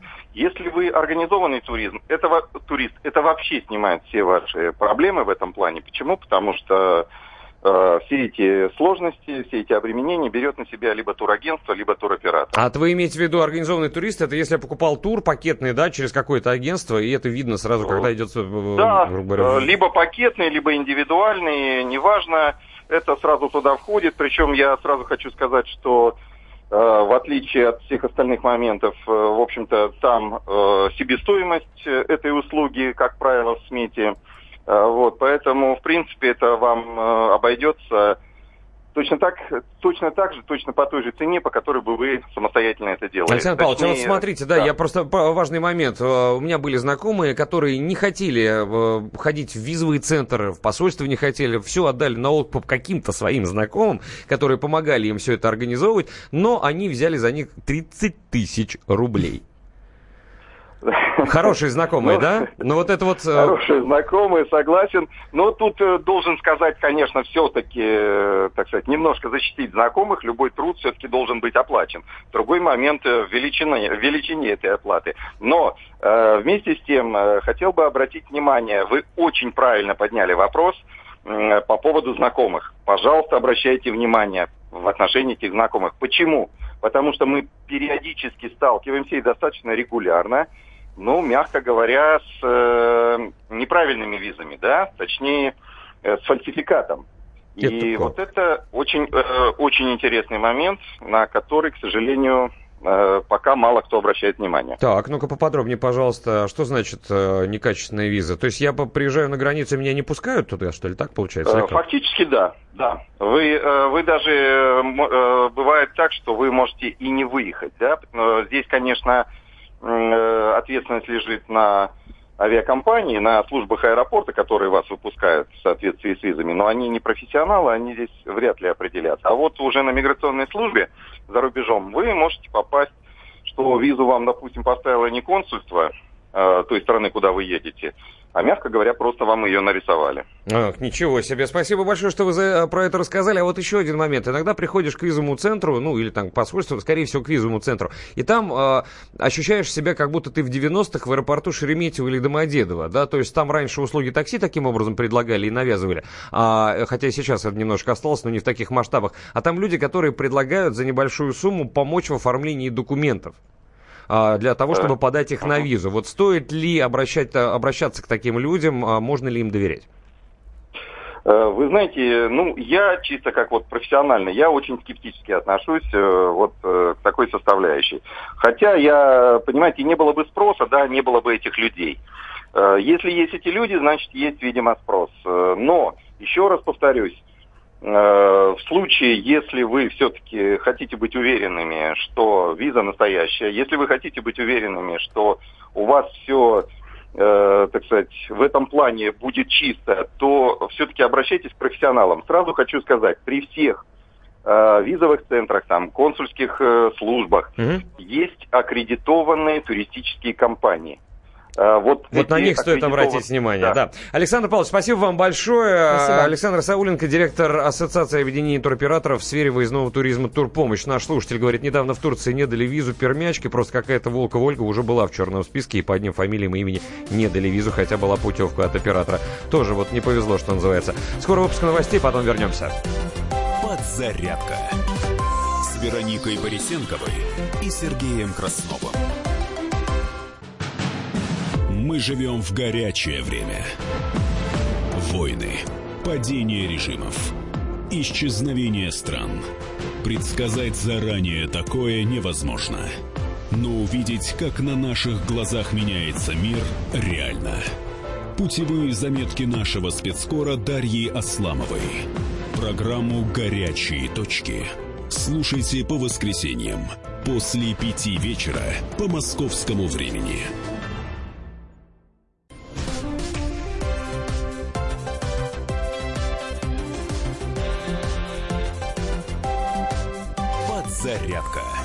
Вероникой Борисенковой и Сергеем Красновым.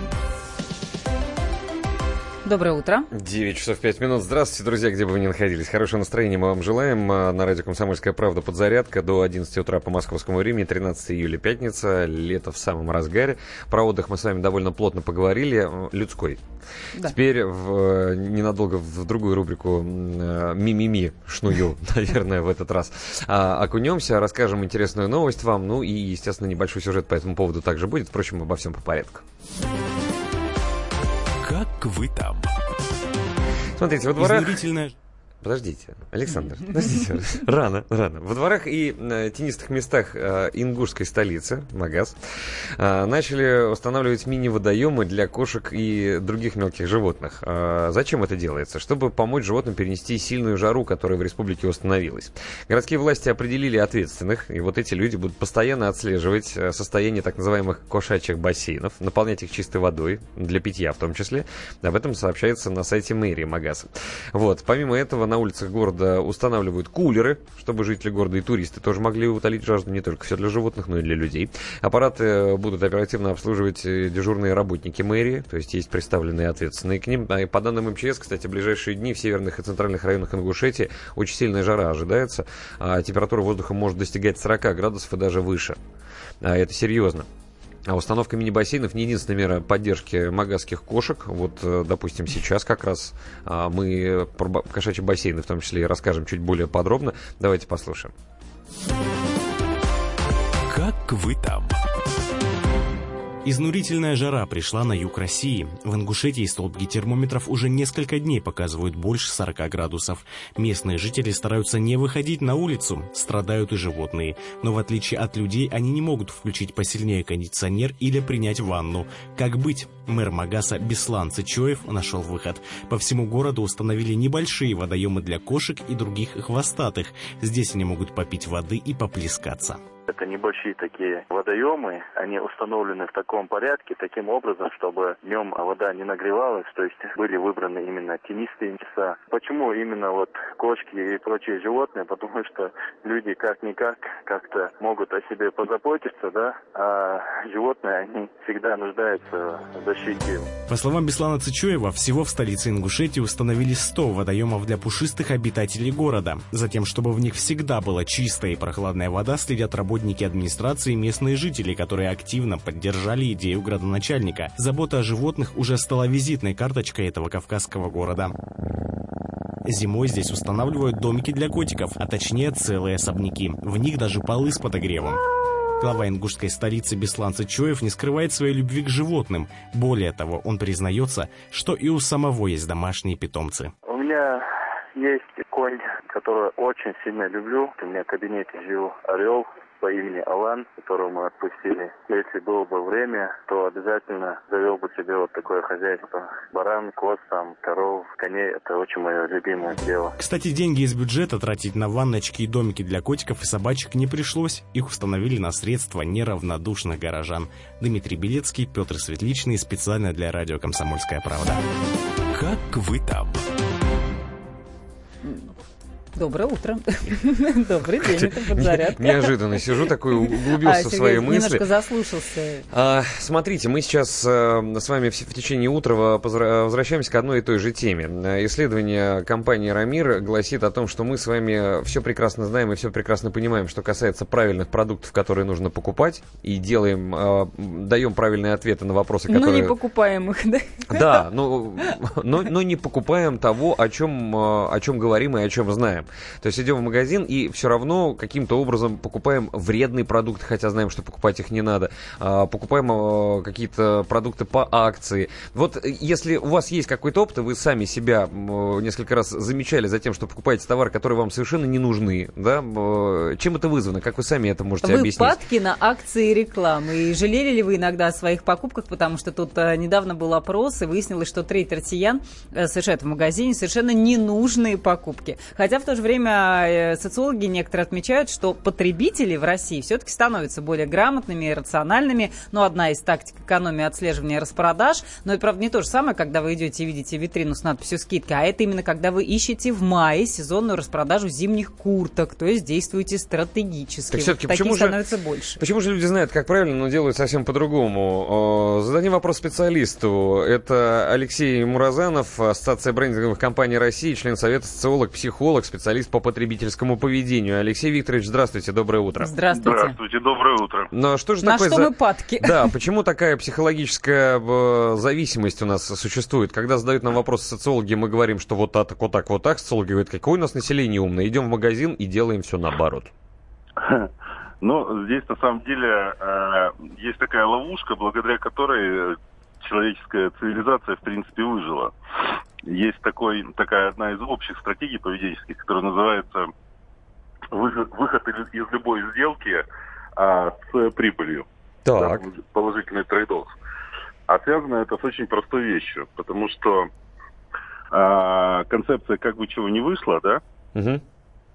всегда жива, потому что мы представьте себе, что мы с вами работаем где-то вместе, да, вот, и за нашу с вами работу нам платят деньги. То есть, по сути дела, мы тратим свое время и энергию, а нам в, в обмен дают некую номинацию, деньги, которая призвана восстановить, и здесь главный вопрос, только энергию. А время, которое мы с вами потратили на работе, эти 8 часов, ушло навсегда и никогда не восстановится. И поэтому сколько бы нам денег с вами не платили, мы всегда недовольны. Почему? Потому что энергию нам компенсировали, а время нет. И поэтому, да, да, да. И что делать в этом деле? А что мы делаем, как- вернее? Идти да? шопиться. Каждый раз, когда мы осуществляем любого рода сделку, нам хочется э, нарушить э, закон равновесия и выйти в плюс. И то есть, если мы где-то проходим, это зашито у нас на уровне подсознания. Алло. Да-да-да, мы, мы просто за- заслушались, да, на уровне подсознания. То есть я... И как только мы видим скидку, у нас мозг тут же говорит, чувак, это выгода, ты получишь больше, чем потратишь, вперед, иди. А разум-то при этом должен говорить другую вещь. Он должен говорить, что если ты э, что-то покупаешь по скидке, ты должен думать не о том, сколько ты сэкономил, а сколько ты потратил, и нужно ли тебе это. Прикольно. Фильм Гая Ричи «Револьвер» есть такой знаменитый. И, и там, а, значит, главному герою задают, не задают вопрос, а рассказывают о двух жутких ростовщиках, значит, э, которые есть, и к которым ему придется обратиться. Это была метафора. И он говорит, и чем же они жуткие? Ну, говорит, вообще это два чувака, к которым люди обращаются в последнюю очередь. И потом, когда ты начинаешь эту метафору перерабатывать, ты понимаешь, а к чему человек обращается в последнюю очередь? Блин, к разуму. Слушайте, Кстати, да. действительно. А знаете, есть еще вот, э, интерпретируя вашу фразу про то, что из любой сделки человек хочет выйти с минимальной выгодой, есть люди, которые, допустим, да, тратят свое время, а, да, я понимаю, а, тратят свое время, получают за, э, то есть э, силы, получают деньги за силы, время они тоже потратили, но компенсацию не получили. Тогда человек в этом случае говорит, по крайней мере, там психологическом, на психологическом уровне, «М, а что бы мне не работать на, делать работу на 200 долларов меньше, предположим, чем мне платят? А вот, это вот та, та самая вещь. Я сделаю вид, что не работают, а они же делают вид, что мне платят деньги. И вот такая еще компенсация есть. А, это, это называется изображать бур- бурную деятельность. Но, в принципе, э, в мире действует один закон. Он называется принцип белки. Максимум еды за минимум усилий. То есть э, получается, что... Но с другой стороны, есть же еще и вот такие уловки, да, это тоже такой психологический момент, что когда люди пишут скидки, там 40%, а ценник они при этом не меняют. То есть он как бы две недели назад такой и остался, и мы все равно на это покупаемся. Да, есть так называемые маркерные товары, допустим, в магазинах, ну, в супермаркетах, на которые люди фиксируют цены. Ну, например, это, как правило, бакалея, крупы, это, как правило, там хлеб, молоко, сахар и прочие вещи. И вот, как правило, когда мы заходим в магазин, мы фиксируем на базовую группу какую-то цену, которую мы помним, вот, которая составляет основу потребительской корзины, говорим, хм, тут недорого, а все остальное уже не замечаем. Алексей Викторович, спасибо вам большое Спасибо. за эти выкладки и за эти отсылы, в том числе и к фильмам Гая Ричи. Алексей Муртазанов, Алексей, а, Ассоциация брендинговых компаний России, член Совета социолог, психолог и специалист по потребительскому поведению был у нас в эфире. Вот такие вещи происходят у нас в голове и внутри, друзья, в том числе. Будем продолжать обсуждать эту тему. WhatsApp Viber 8967 200 Пишите и ровно звоните. 9702 8 800 200 ровно 9702. Это телефон прямого эфира. Скоро вернемся.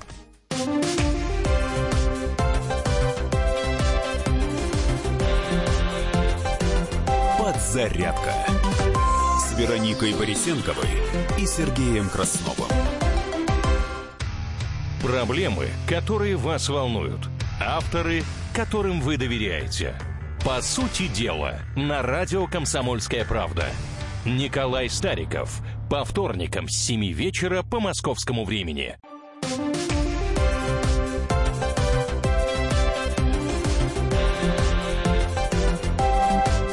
Подзарядка с Вероникой Борисенковой и Сергеем Красновым. 9 часов 17 минут. Доброе утро, добрый день. Друзья, спасибо вам большое за ваши сообщения в WhatsApp и Viber 8 967 200 ровно 9702. Мы сегодня с вами пытаемся понять, почему мы покупаем не то, что нам надо. Очень часто это делаем, хотя, отвечая на вопросы, мы прекрасно понимаем, какие продукты нам нужны, какие нет, какие вредные, какие нет. Но выходим с лишними Да. товарами Э, порой. Агентство «Рамир» провело исследование, выяснилось, что в, по, по- по части ответов на вопросы россияне все делают очень правильно и хорошо, и просто идеальные люди на самом деле, да, как, а потом стали наблюдать за, за теми же самыми людьми, которые идут в магазин и, по- и понимают, что они делают вообще все наоборот. Покупают продукты, которые им не нужны, покупают продукты, а, которые совсем даже не полезные, покупают, а, обращают внимание на скидки и на акции. Вот, кстати, и на скидки на акции тоже стало понятно сейчас после наших экспертов, почему мы на это клюем, почему наше подсознание, в том числе, с нами играет такие шутки, а люди, которые зарабатывают на этом деньги, они этим пользуются. Как быть умнее, как э, играть в их игру, но не по их правилам, а вносить еще свои коррективы. Вот хороший вопрос. Да, еще в этом опросе были такие данные, на что обращают в первую очередь внимание покупатели. 69% заявили, что при покупке продуктов э, для них главное срок годности. Это то, на что они смотрят в первую очередь. На цену э, смотрят сразу 57%, а вот состав продуктов, э, который был в приоритете, когда респонденты рассуждали о качестве, о качестве отвлеченно, сейчас оказался только на третьем месте. 55% россиян интересуются составом продуктов. Ну- Торговую марку замечает 26%, а вот в какой стране выпущена продукция, это важно для 23%. А давайте мы с вами сейчас поговорим по нашему телефону. Роман, да, до нас дозвонился. Роман, здравствуйте, доброе утро. Да, доброе утро, Здравствуйте. друзья. Ну, первое, хочу вам сказать огромное спасибо. Я вот вас слушаю уже где-то часа наверное, полтора-два, и ни разу за это время не услышу слово «Украина», «Скрипаль» или «Путин». Это прекрасно. как бы. Вот отдыхаешь душой, действительно пятница чувствуется. Стараемся. И- да, вот. э, И в начале, э, вот у вас был эксперт, и он там про водку и сушку, сушки говорил. Да. Вот я там связан с алкогольным бизнесом, могу подтвердить, что по водке, действительно, именно по водке, не по всему крепкому алкоголю, а именно по водке ситуация на рынке более-менее навели. Но что касается нелегального контрафакта, там э, грустно. И грустно вот в каком плане. Все все прекрасно знают, кто здесь что, раз- кто что разливает и как это продает. И вот у нас в республике, вот пока э, милицейский начальник полиции не сменится, ничего не изменится. Все Мгм. вот эти рейды и прочее, э, то есть не, не сумели наверху договориться, все убрали. Или руководство поменялось, все, тогда только происходит что-то, подпольные цеха начинают раскрывать и прочее. А так все все знают, но как бы вот исполнитель дисциплины, вот. То есть рука руку моет. Чего там греха Ну, можно таить, так ха-ха-ха. сказать, да. А откуда вы нам звоните, если не секрет? Из республики, не хочу говорить какой. Ну, понятно, да. Ну, за... спасибо и за то, что вы нам про это рассказали, Роман. Спасибо, что слушаете «Комсомольская Спасибо. правда». И за слова, которые вы произнесли. Вот, кстати, Алексей Ярушин тоже говорит, что нравится слушать радио «Комсомольская правда». А, ведущим спасибо, вы очень классный. Кстати, вот сейчас вы упоминали, а, это же Дровис был у нас в эфире, который Мгм. про водку говорил. Мгм. Вот ему респект и уважуха. Валерий из Ессентуков ему да, тоже пишет через WhatsApp и Viber. А, Друзья, спасибо большое. Мы очень много а, читаем ваших сообщений. Не все, конечно, их озвучиваем. Вы ни в коем случае не обижайтесь на нас. Это не потому, что мы такие вредные, а потому что не на все хватает времени, но все до нас доходит. Ну, если оно, конечно, имеет под собой а, какую-то почву более-менее. А, давайте вот что сделаем. Давно мы не говорили, чем живет мир. Тут сейчас про э, Скрипалей и про Украину нам Да, напомнили. А вдруг что-то это- такое да. произошло? На всякий случай, чтобы вы, несмотря на то, что пятница, не теряли, да, нити. Мы сейчас посмотрим на новостные э, сводки, а пока вот эта красивая заставка. На минуту. Что новенького, что новенького? Э, Шумные строительные работы возобновят в Лужниках через неделю после окончания чемпионата мира, предупреждают столичные власти. Ну, кстати, власти Москвы ожидают до 50 иностранных делегаций на Московском урбанистическом форуме, который грядет. Посла США в Камеруне обвинили во вмешательстве в выборы. Ничего себе. А Роспотребнадзор э, призвал не собирать грибы в ведра и полиэтиленовые пакеты. Продолжает ведомство о нас заботиться. Дональд Трамп предостерегает от срыва торгового соглашения между Великобританией и США. Мелкие покорные, как предприниматели проводят надзорные каникулы. Об этом есть в средствах массовой информации отдельные сообщения. А Макдональдса заподозрили в причастности к вспышке кишечной инфекции в США. Экс-прокурору Венесуэлы сообщили о смерти Чавеса за три месяца до события. Украина выпустит собственные ракеты для комплексов БУК, а Китай показал танковый вариант российского «Града». Ну и напоследок, треть малого бизнеса столкнулась с нарушениями в ходе проверок. Эти и другие новости в подробностях вы сможете прочесть на нашем сайте kp.ru, а ближайший выпуск новостей уже через 8 минут на нашей волне. Давайте обсудим. Мы с вами продолжаем обсуждать вот эту тему выбора, как вы избегаете улогов, уловок маркетолога, в том числе, когда идете в магазин, удается ли вам это делать, что вы делаете, чтобы не попасться на хитрые удочки, ну, и не плясать под их дудки, в конце концов, да, вот с этой стороны мы смотрим на э, проблему, а на тему, которую мы с вами рассматриваем благодаря исследованию исследовательского холдинга «Рамир», который выяснил, что более половины россиян уверены, что готовы платить больше за экологически чистые продукты и товары без так называемого mm-hmm. ГМО, но при этом совершая покупки покупки, больше все-таки концентрируются на других параметрах э, товаров. То есть э, наше мнение э, кардинально меняется. В то же время треть россиян покупают ненужные э, товары. Они признались, что идут зачем-то одним, а выходят э, из магазина с э, покупками, которые на самом деле совершенно не были в списке. Ну или не держались в голове. Вот смотрите, какая интересная история, друзья. Ваше мнение вы также можете высказывать на WhatsApp и Viber 8967 200 ровно 9702. Я пока, пока зачитаю. Так вот, когда отправили тех же самых респондентов, которые mm-hmm. правильно и очень грамотно отвечали на вопрос, отправили в магазин, выяснилось, что почти 70 опрошенных при покупке продуктов в первую очередь начинают обращать внимание на срок годности, mm-hmm. потом на цену начинают смотреть, это больше половины, 57%. А вот состав продуктов, который был, э, вот как ты говорил уже, mm-hmm. да, в приоритете, на первом месте я сначала смотрю на состав продуктов, когда я говорю, э, иду в магазин, говорит э, человек, потом отправляет его в магазин, и уже как бы к нему человек не представлен, но за ним пристально наблюдают. И выясняется, что состав продуктов, который был в приоритете, респонденты рассуждали о качестве отвлеченно, оказался только на третьем месте, 55%. То есть, ну, по большому счету, половина, да, каждый второй всего лишь открывает, начинает смотреть, из чего сделано это. Торговую марку замечают 26%. То есть, по большому счету, каждый четвертый. Но а, в какой стране была выпущена продукция, смотрят 23 процента опрошенных. Ответы респондентов демонстрируют э, разрыв между желаемым и действительным. Представление о качестве продукции расходится с теми параметрами, которые люди руководствуются непосредственно осуществляя покупки. Вот этот парадокс в том числе мы сегодня с вами рассматриваем и с нашими а, экспертами. Пришел в магазин стройматериалов, о, дешевый профиль. Пришел в другой, кажется, тут дешевле. Нужно вернуться в первый магазин и уточнить. Точно дешевле. Но во втором дешевле гипсокартон. По-моему, а, ну, короче, берешь и покупаешь это все называется... в одном месте. Маркетологи это знают и этим пользуются. А, я хотела сказать, что это называется рациональным потреблением, когда Нет, ты присматриваешься ну вот, к ценам. Но что... в итоге, видите, все заканчивается тем, что покупаешь в одном месте. Видишь, вот да, наши слушатели имели а вот в том числе это подтвердил. наблюдение Дэйва, нашего постоянного слушателя, замечено замечено на личном опыте, что всю свежую молочку прячут вглубь прилавка, а несколько дневную перед глазами выставляют. Не стесняйтесь читать дату производства. Вот вам совет от нашего покупайте слушателя. рыбу. По этому поводу песня. Ловил я много разных рыбок, я знаю клевые места, где море дел, дичьих улыбок, поймать чего-то, как с куска, но только моей мечты Только ты, рыба моей мечты Но только ты, рыба моей мечты Только ты, рыба моей мечты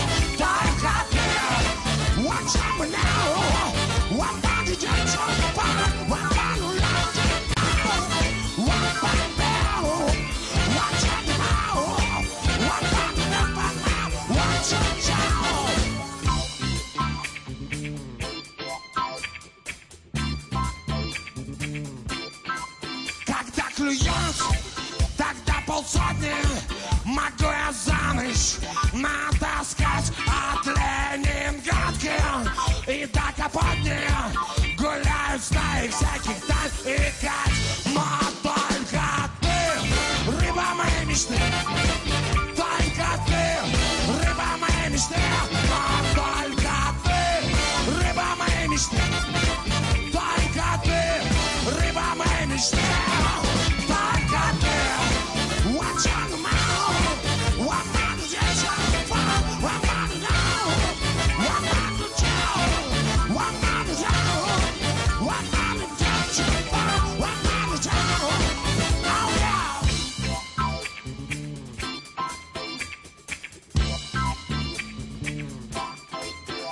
Ловил я много, ловил я часто.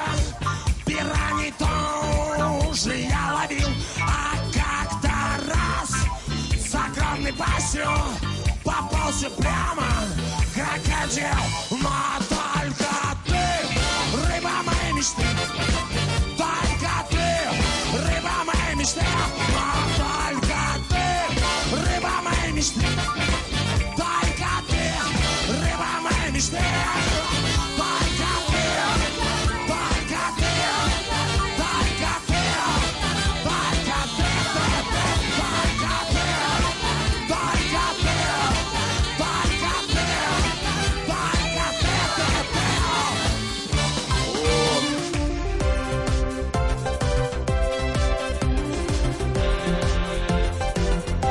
Подзарядка с Вероникой Борисенковой и Сергеем Красновым.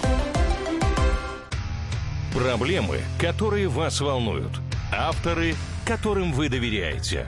По сути дела, на радио «Комсомольская правда». Дмитрий Потапенко. По пятницам с 7 вечера по московскому времени.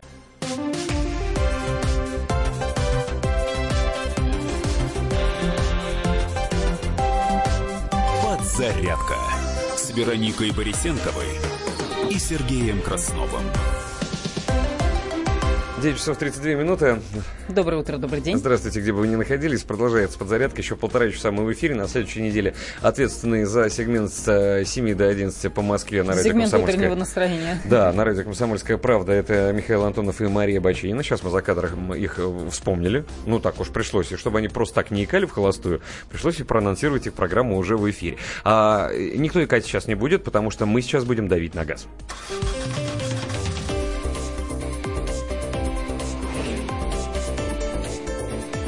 «Дави на газ». Наш любимый автообозреватель Кирилл Бревдо добрался до этой студии. Кирилл, Доброе утро. Здравствуй. Доброе утро. Ну, начнем, наверное, обсуждать, вернее, про- продолжать э, различные автомобильные новости. И вот э, И здесь мы тоже потребители. для меня, как для Кстати. человека очень далекого от китайского автомобильного рынка, а, новость о том, что фирма Dongfeng выпускает не фены, а автомобили. Тоже уже сама по себе новость. И не донги. Да, и не донги, да. А Анонсировала для России новый кроссовер. Э, Я буду называть его DFM, ладно? Чтобы не, не было ассоциаций никаких. Восемь- э, 580. Хорошая вещь. Что можно сказать по этому поводу, вообще по поводу китайского автопрома и конкретно вот этой фирмы для таких, как я, которые в этом не очень сильно разбираются? Но для того, чтобы действительно не, не путались в названии, а, они сами называют эти машины DFM. А, и, в общем, это понятнее, чем пытаться правильно прочитать название этой машины. Правильно, на самом деле, читать как Дунфен. А, Донфен. А, и Дунфен. еще там еще Дунфен, представь... Дон- Донфен. А, Фингуанг. Ну, тоже, наверное, как-то по-другому надо. Дон, Дон Фин, Фингуанг 580. Говорят, что продается эта модель с 2016 года. Я прям вот читаю, как, как вижу. Да, а, на самом деле модель, ну, опять-таки, она уже не, не прям сам- не, самый свежак, но она такая еще у нас невиданная. А, конечно, Фингуанг у нас никто говорить не будет, поэтому Мгм. DFM 580, я думаю, что вот такое обозначение оставят. Это будет третья модель в модельном ряду а, компании Dongfeng Motors в России, Dongfeng, правильно все-таки. Мгм. А, и, в общем-то, такая машина достаточно любопытная. А, правда, как и все, а, большинство сейчас китайских кроссоверов это переднеприводная машина, у нее нет полного привода, несмотря на то, что она выглядит прям вот как почти джип, да, у нее вот, э, по сути, легковая начинка. Два мотора обещают, один атмосферный, там 132 силы, 1.8, второй, полтора литра турбо, 150 сил, я думаю, что турбо по- поинтереснее даже будет. А, главная, на- собственно, особенность семиместный салон. То есть это большая машина с просторным салоном, а, где, в общем, я не- не уверен, что там прям задний ряд, э, который в багажнике, он прям полноценный. Но я думаю, что каких-то детей туда, которых не очень любите, можно будет запихнуть. А, что еще можно сказать? Сейчас машина пока что проходит сертификацию, то есть цены неизвестны. Я думаю, что она будет чуть подороже, чем та модель, которая сейчас является как бы флагманской. Это X7. Я на такой машине ездил а, и могу сказать примерно вот, что у нее очень прилично сделанный салон. А, прям, ну, вот смотришь, все хорошо. Начинаешь ездить, и приходит э, такое небольшое разочарование, потому что все-таки надо понимать, что машина уже сколько, лет 5, года 4, наверное, или 5, может быть, примерно. А то есть она давно появилась в Китае, до нас дошла с опозданием там, на несколько лет. Э, ее, по-моему, представили года полтора назад в России. И э, действительно, машина такая очень как бы, недоработанная по характеристикам. То есть там и тормоза проблемные, и разгон вялый. Хотя начинка вполне приличная. Там и лицензионный мотор стоит, э, и коробка Peugeot. Ну, то есть... Э, и все равно люди покупают, несмотря на все перечисленные недостатки. Покупают не очень хорошо, но надо понимать, что 4 года для Китая это огромный срок. И вот та машина, которую анонсировали вчера, я думаю, что это будет совсем другой клинкор. Это будет э, э, что, ну, то, что они умеют делать салоны и внешняя машина выглядит хорошо, это уже всем известно. Но э, я думаю, что за 4 года, конечно, могли довести до ума и ходовую часть, потому что китайцы сейчас, они не просто копируют, не только копируют, да, вот какие-то известные образцы автомобилей промышленности, они перекупают специалистов, европейцев, как правило, которые э, знают толк в том, как настраивать машину, как доводить ее до ума, а, и поэтому в результате работы этих специалистов э, на Китай получаются очень удачные машины. Я вот э, ездил на двух автомобилях э, с небольшим э, перерывом, ездил на двух автомобилях марки Хавейл, это ну, так, торговая марка компании Great Wall, которая в России уже довольно давно присутствует. Это очень приличные машины, могу сказать. Я, кстати, вспомнил э, историю, которая касается китайского автопрома, когда они взяли и очень хорошо скопировали э, какую-то из моделей автомобиля Toyota. И Toyota про это прознала и обратилась с претензией, чуть ли не стала подавать в суд на территории Китая, правда. Mm-hmm. Все на бесполезно. Что, на что китайские производители сказали, мы не знаем такого производителя под маркой Toyota. Чего вы нам тут предъявляете? И все это сошло на нет. И Toyota осталась с носом, естественно. Вопросы от слушателей да. есть. Эмиль пишет. Кирилл, на первое авто есть 200 тысяч рублей. Посоветуйте что-нибудь. Что взяли бы вы, будь у вас такая засада? Проездной, сказал а, Я бы взял что-нибудь типа Hyundai Getz, а, вполне приличная машина, или вот, например, Nissan Almera Classic. Да, кстати. Неплохая машина, насколько я понимаю. Да, может быть, мне продать Эмилю? Это номер выправили. Шоу за стеклом в эфире радио «Комсомольская правда» за а, автомобильным, за ветровым. Следующий вопрос. Сузуки Кизаши. Правильно я произношу? Правильно. 2010 года э, автомат 178 лошадиных сил. Что можете сказать про этот автомобиль? А, мне машина нравится, но только там не автомат-вариатор, надо понимать. Э, вполне, вполне симпатичная машина, э, неплохая по характеристикам, мотор 2.4. Есть версии как с полным приводом, так и с передним. В общем, нужно просто понимать, зачем вам эта машина нужна. Это обычный, довольно крупный седан размером примерно с Subaru Legacy с Toyota Camry. Очень симпатичный, на мой взгляд внешне, но машина не пошла, их очень мало в России. А по надежности, скорее всего, все хорошо, за исключением, может быть, вариатора, но, опять-таки, э, машины крепкие во всех отношениях, а вариатор э, на любых машинах, он рано или поздно заканчивается, это обычно ну, там, на пробеге 200, там, 250 тысяч, э, если машина японская и вариатор какой-нибудь приличный. А в целом ничего плохого не скажу, машина, на мой взгляд, не очень недооцененная у нас слегка, и, да и вообще во, все, во всем мире, но при этом очень приятная. А вот еще и Kia Soul 13 года, 1.6, 129 лошадей, пробег 60 тысяч. Что скажете, Кирилл? Скажу, что с пробегом 60 тысяч э, можно не беспокоиться о здоровье машины, потому что это, в общем-то, по сути, даже она гарантийный срок свой не выходила. Продолжаем. Блиц, ваше отношение к Мазде CX-9? Владимир, Владимир из Перми пишет, да. Но надо понимать, о какой машине идет речь, либо новой, либо предыдущего поколения. Обе машины неплохие, на самом деле. А, но, опять-таки, дорогая страховка в силу того, что японские кроссоверы. А, так, да, добротные семейные автомобили, семиместные, очень удобные. А, хочу вот что спросить, э, как у тебя, как, скажем так, представителя э, потребителей, в том числе автопрома, вот такие названия, которые присутствуют в э, названиях китайских автомобилей, да, понятно, что они сделали DFM не от хорошей жизни, да, вот, вот, вот как ты говоришь еще? Донфен. Донфен. Но, понимаешь, да, людям в России тяжело это произносить. Не стоит ли вот им для того, чтобы лучше покупалось, в том числе и заняться каким-нибудь ребрендингом. Ну, то есть придумывать нормальные человеческие названия. Ну, на мой взгляд, DFM это и есть ребрендинг, потому что, с одной стороны, все-таки он указывает на название компании Dunfen Motors, а во-вторых, э, но все-таки аббревиатуру из нормальных букв э, вполне можно выговорить. Согласен. Так что... Как, как БМВ. Я просто вспомнил, что в 2007 году был забавный случай, когда одна очень известная фирма, производитель э, мониторов для компьютеров, неплохих, BenQ, если помните, mm-hmm. были такие очень популярные, они были э, неплохие по соотношению цена-качество, в один прекрасный момент выпустил заявление, что собирается делать э, ребрендинг во всем мире, совершенно забыв о благозвучии. И вот представляете, если бы в России появились те же самые мониторы, но первая буква Q. Mm-hmm. Ки... Куиз, да. Вот так вот они хотели сделать ребрендинг, но кто-то их все-таки отговорил. Ой, а я тут слышал, что вообще нейминг это наше все, конечно. Я слышал, что в Чертаново появилась э, то ли бургерная, то ли сеть бургерных, называется «Между булок». Не знаю, я вот не был, но... Креативненько. Рядом с рестораном «Две палочки» они находятся как раз. Логично.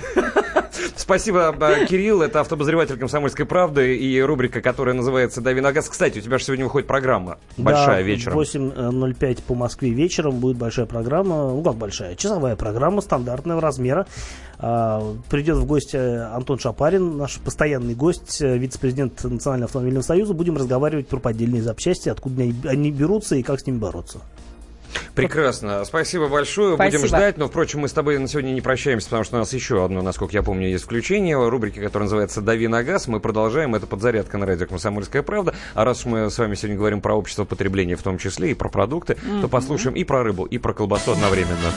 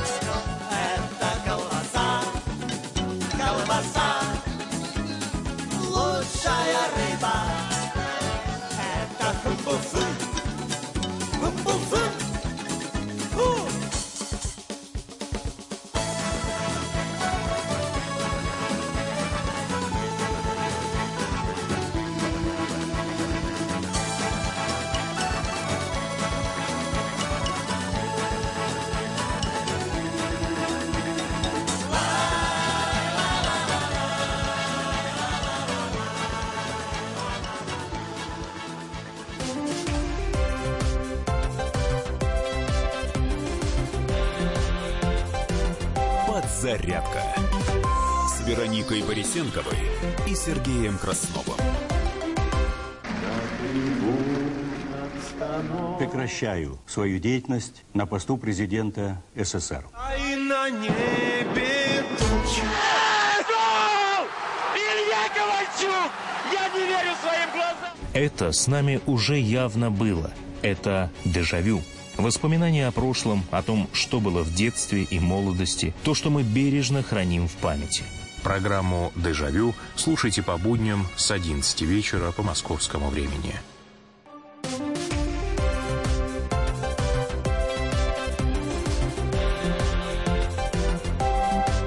Подзарядка с Вероникой Борисенковой и Сергеем Красновым.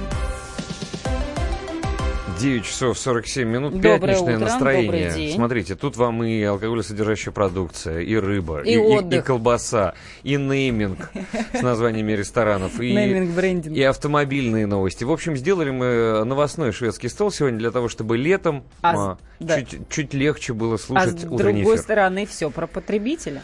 Что про машины, что про отдых, везде мы потребители. А самое главное, что мы потребляем даже огромное количество информации, в том числе и которая нам не очень сильно нужна. Но сейчас мы, знаете, просто как, как, как меню это будет выглядеть, да, просто одной строкой, коротко, что происходит в мире здесь и сейчас. Кстати, есть и а, новости с пометкой «Срочно». На минуту.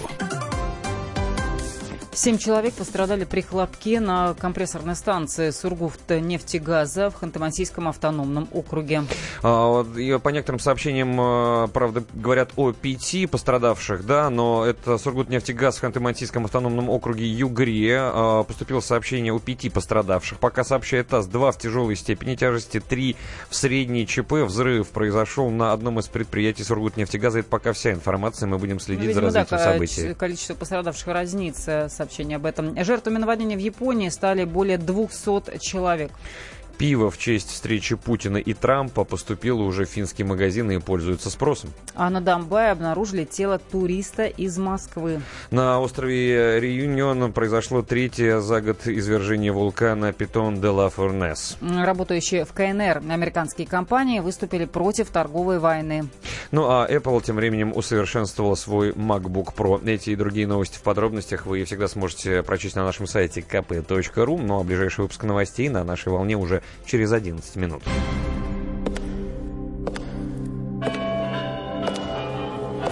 В коридорах власти.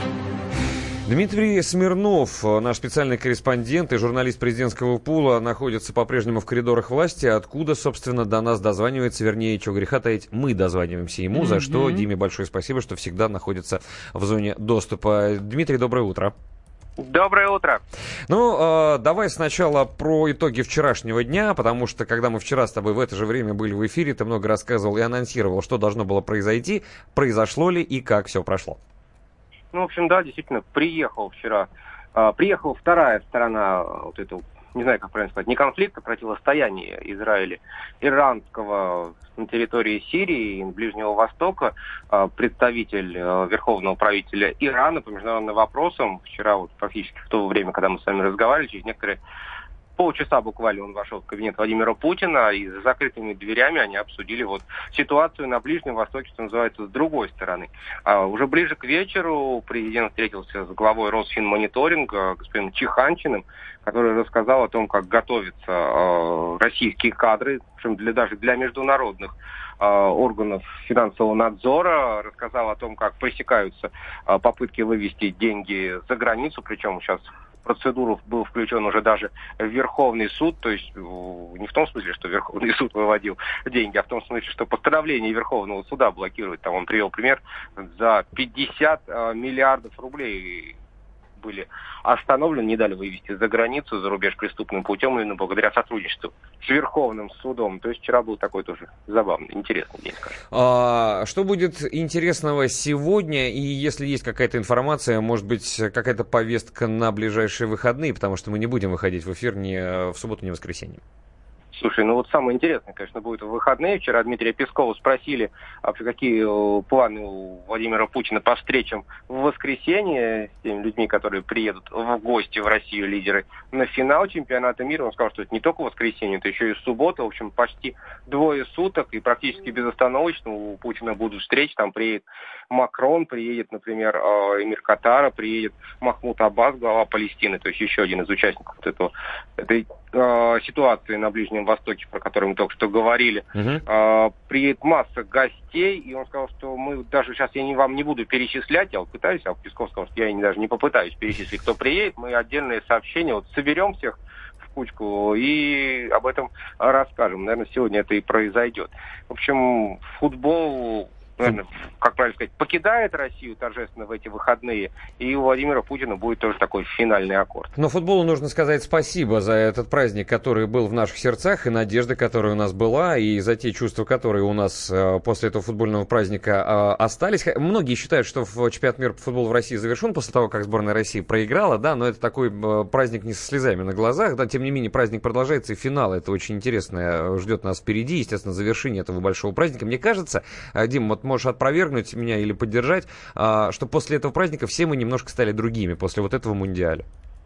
Ну, конечно, э, мы посмотрели на себя глазами всего мира, в России любят это делать, да, но мы еще раз взглянули и, и поняли, что мы очень сильно недооценивали свою страну и свои возможности. Вот главное, чтобы это осталось теперь с нами, вот это ощущение, что мы можем больше. Спасибо. Хороших и продуктивных выходных. Специальный корреспондент «Комсомольской правды» Дмитрий Спасибо. Смирнов был у нас на прямой связи. Журналист президентского пула. Кстати, одна из э, моих знакомых, на Френдес, как это правильно сейчас, наверное, говорить, модно, по крайней мере, э, в Фейсбуке написала, что человек, который живет в России, один из ее знакомых э, англичан, по-моему, ну, англоговорящий в любом случае, который 7 лет уже живет на территории России, сказал, что страна очень сильно изменилась именно вот за последние 3-4 недели. Он сказал, что впервые а, за все время, за 5 лет, что живу и работаю в России, сказал англоговорящий, про, плохо говорящий по-русски Мгм. человек, говорит, ко мне подошли с улыбкой, это был не волонтер, а просто прохожий на улице, и по-английски спросил, чем я могу вам помочь. Это прекрасно. Can I help you? С улыбкой. Это Он важно, говорит, я а то пять мы лет, мало улыбаемся Пять всё-таки. лет, говорит, здесь жил, никто никогда, даже когда у меня были затруднительные ситуации, все проходили, как будто я стеклянный, прозрачный, как будто Будем меня не надеяться, что существует. после чемпионата это продолжится. Вот я тоже хотел сказать, что в, сегодня почему-то я про, про это вспомнил, ну, раз уж мы заговорили о футболе, да, а, когда я несколько лет назад, там, по долгу э, службы и работы оказался в Японии, мне поразили японские люди, которые очень уставшие, но и сами в себе, и для того, чтобы не показывать эмоции, все они ходят в медицинских масках в большинстве своем, это не потому, что они болеют, просто они не любят, э, когда за ними наблюдают и скрывают такие эмоции э, э, таким образом. При всем при этом у них совершенно сумасшедшие схемы метро, которые вместе с электричками, это больше всего похоже на паутину, и разобраться там в иероглифах вообще иногда невозможно.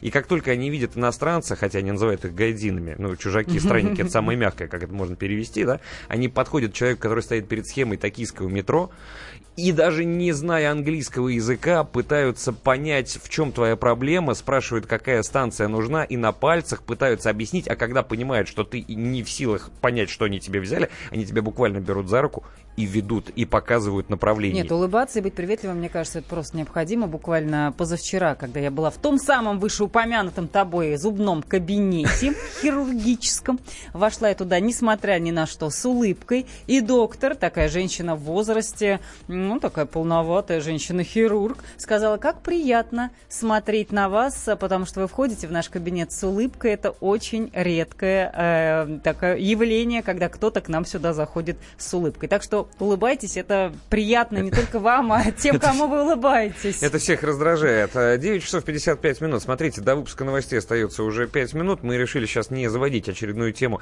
потому что много говорили э, с Дмитрием Смирновым и полезно. На ваш взгляд, мы продолжим обсуждать разные темы, которые еще остались у нас в выпуске. Практически час мы будем с Вероникой Бресенковой вместе с вами провожать эту рабочую неделю. Ну и в конце просто поставим хорошую песенку из детства, ну чтобы вы улыбнулись или всхохотнули. Скоро вернемся.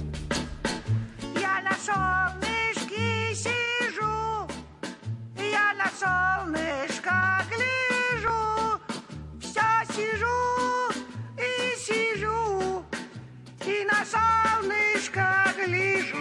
Не сижу, а лежу. Это ты лежишь, а я сижу. Носорог, крок, крок идет, крокодил, дил, дил плывет. Только я все лежу и на солнышко гляжу. И все-таки надо петь лежу. И раз Я на солнышке лежу, я на солнышко гляжу, все лежу и лежу, и на солнышко гляжу. И все-таки это не по правде. Ведь я сплю с закрытыми глазами, и значит солнышко видеть не могу. А ты открой глаза и представь, как будто ты спишь с открытыми глазами и поешь. Хорошо, попробую. И раз Носорог, рок, рок идет. Крокодил, дил, дил плывет. Только я все лежу и на солнышко гляжу. Пой одна, ведь я не могу петь сам про себя. Рядом львеночек лежит и ушами шевелит. Только я все лежу и на львенка не гляжу. пада буда буда буда буда буда пипа па ба ба ба я ба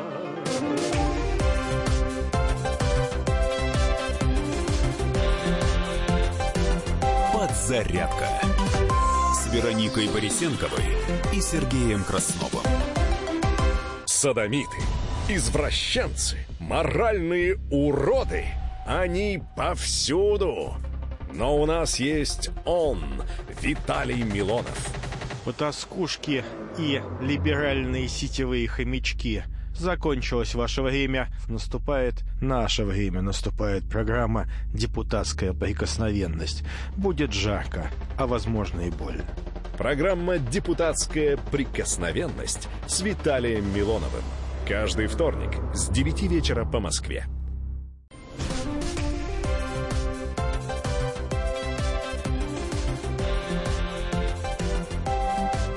Подзарядка с Вероникой Борисенковой и Сергеем Красновым.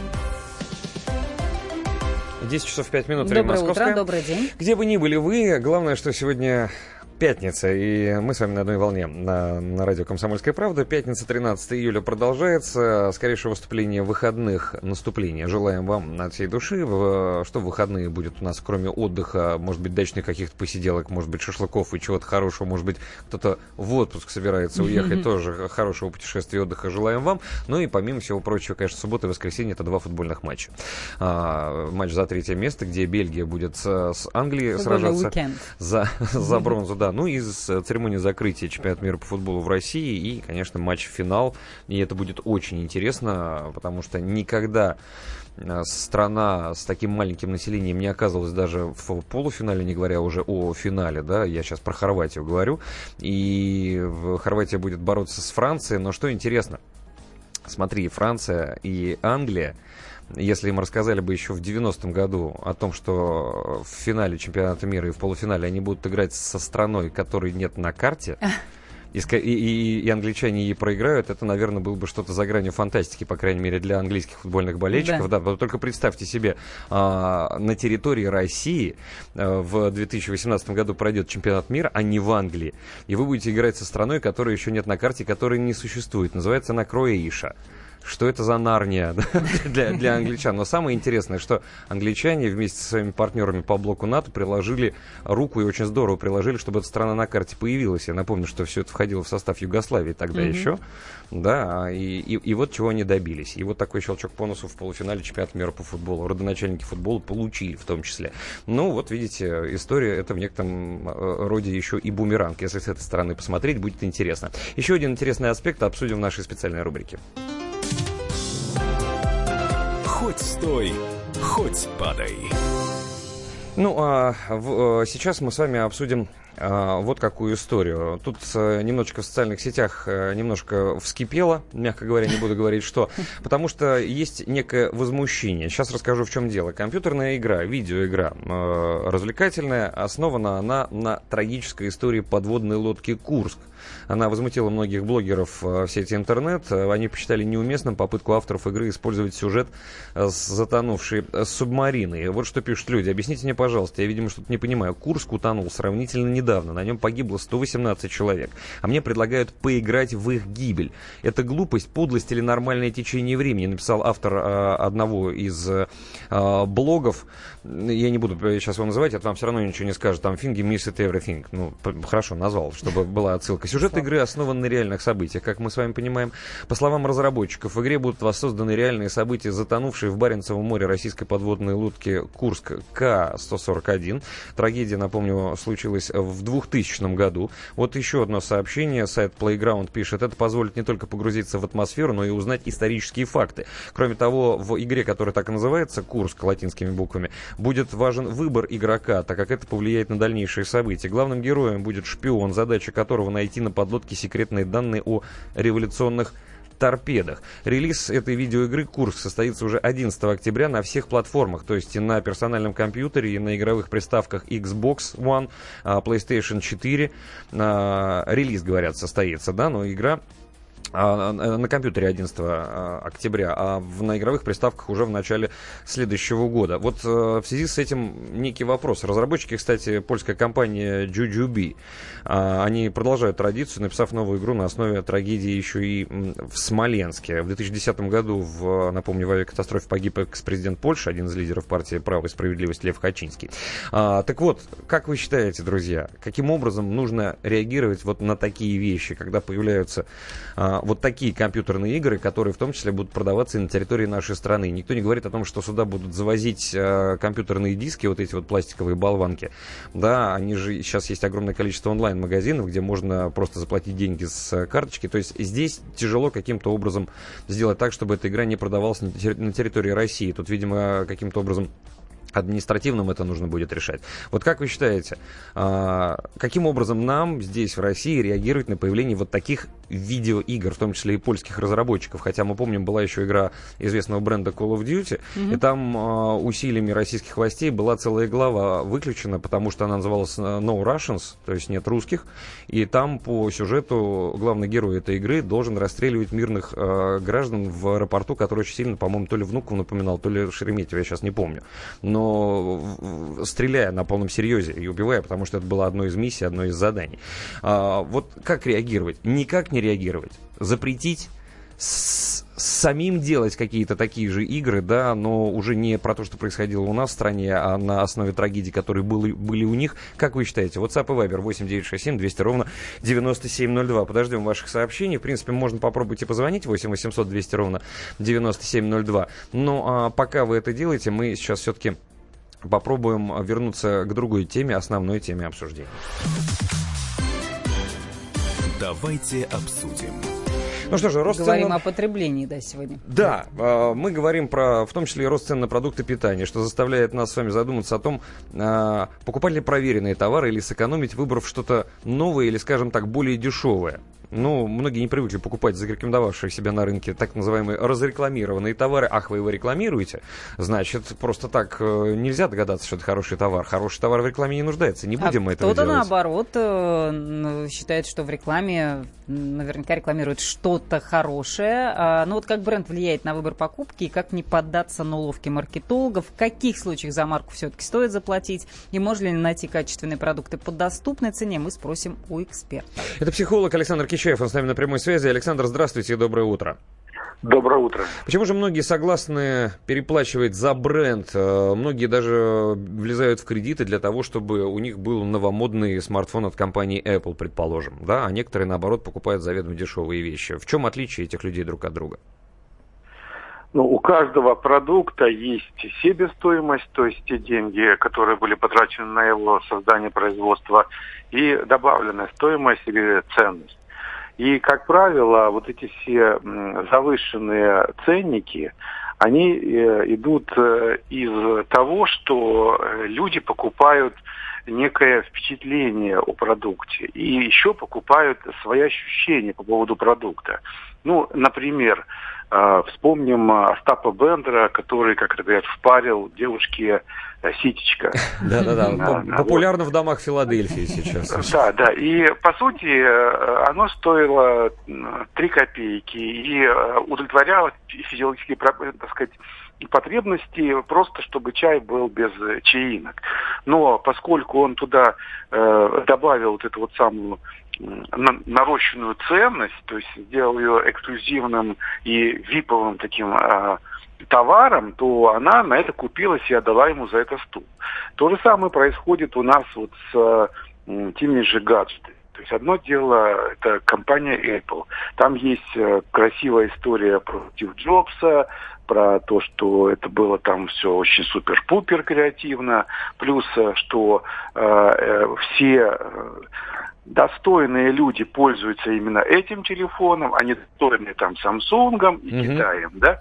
И вот, вот это вот ощущение того, что я куплю Apple, я буду достойным, я буду в категории людей э, успешных. И хотя, может быть, я на это потратил всю свою зарплату, может быть, и несколько. Вот именно э, за это деньги платят. То есть за повышение самооценки, за ощущение себя особым и э, причисленным к категории тех, кто может себе это позволить. А, спасибо большое за спасибо. этот рассказ. Александр Кичаев, психолог, был у нас на связи. Почему мы согласны переплачивать за бренды и почему все-таки есть люди, которые э, берут, наоборот, дешевые продукты? Ну, да, я просто готовясь к программе, прочитал тоже мнение, собственно, об этом и говорил сейчас наш эксперт, что продается-то зачастую не сам продукт, а эмоция, идея, связанная с использованием этого продукта. Ну, например, продается не бульонный кубик, а вера в то, что твоя семья будет счастливой, дети уплетают за обе щеки, муж целовать в щечку, в благодарность за вкусный обед. Вот так вот разъясняют маркетологи. Сразу после небольшого перерыва мы зачитаем ваши сообщения, которых пришло великое множество на WhatsApp и Viber 8 967 200 ровно 9702. Кстати, можете попробовать и дозвониться 8 800 200 ровно 9702. Напомню, мы обсуждаем то, что в сети возмутились появлением иностранной игры про гибель подлодки Курск. Это видеоигра.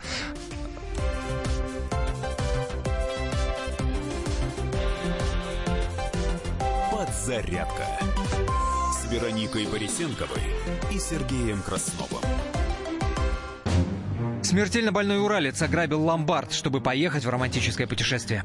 Суррогатная мать отказалась отдавать детей биологическим родителям и сбежала. Две семейные пары заказали убийство своего бывшего шефа.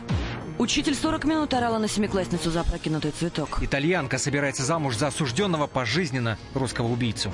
Никакой политики, никакой экономики. У нас особый случай. Только человеческие истории, которые никого не оставят равнодушными. В студии Екатерина Белых и Антон Арасланов. Слушайте по будням с 12 часов по московскому времени.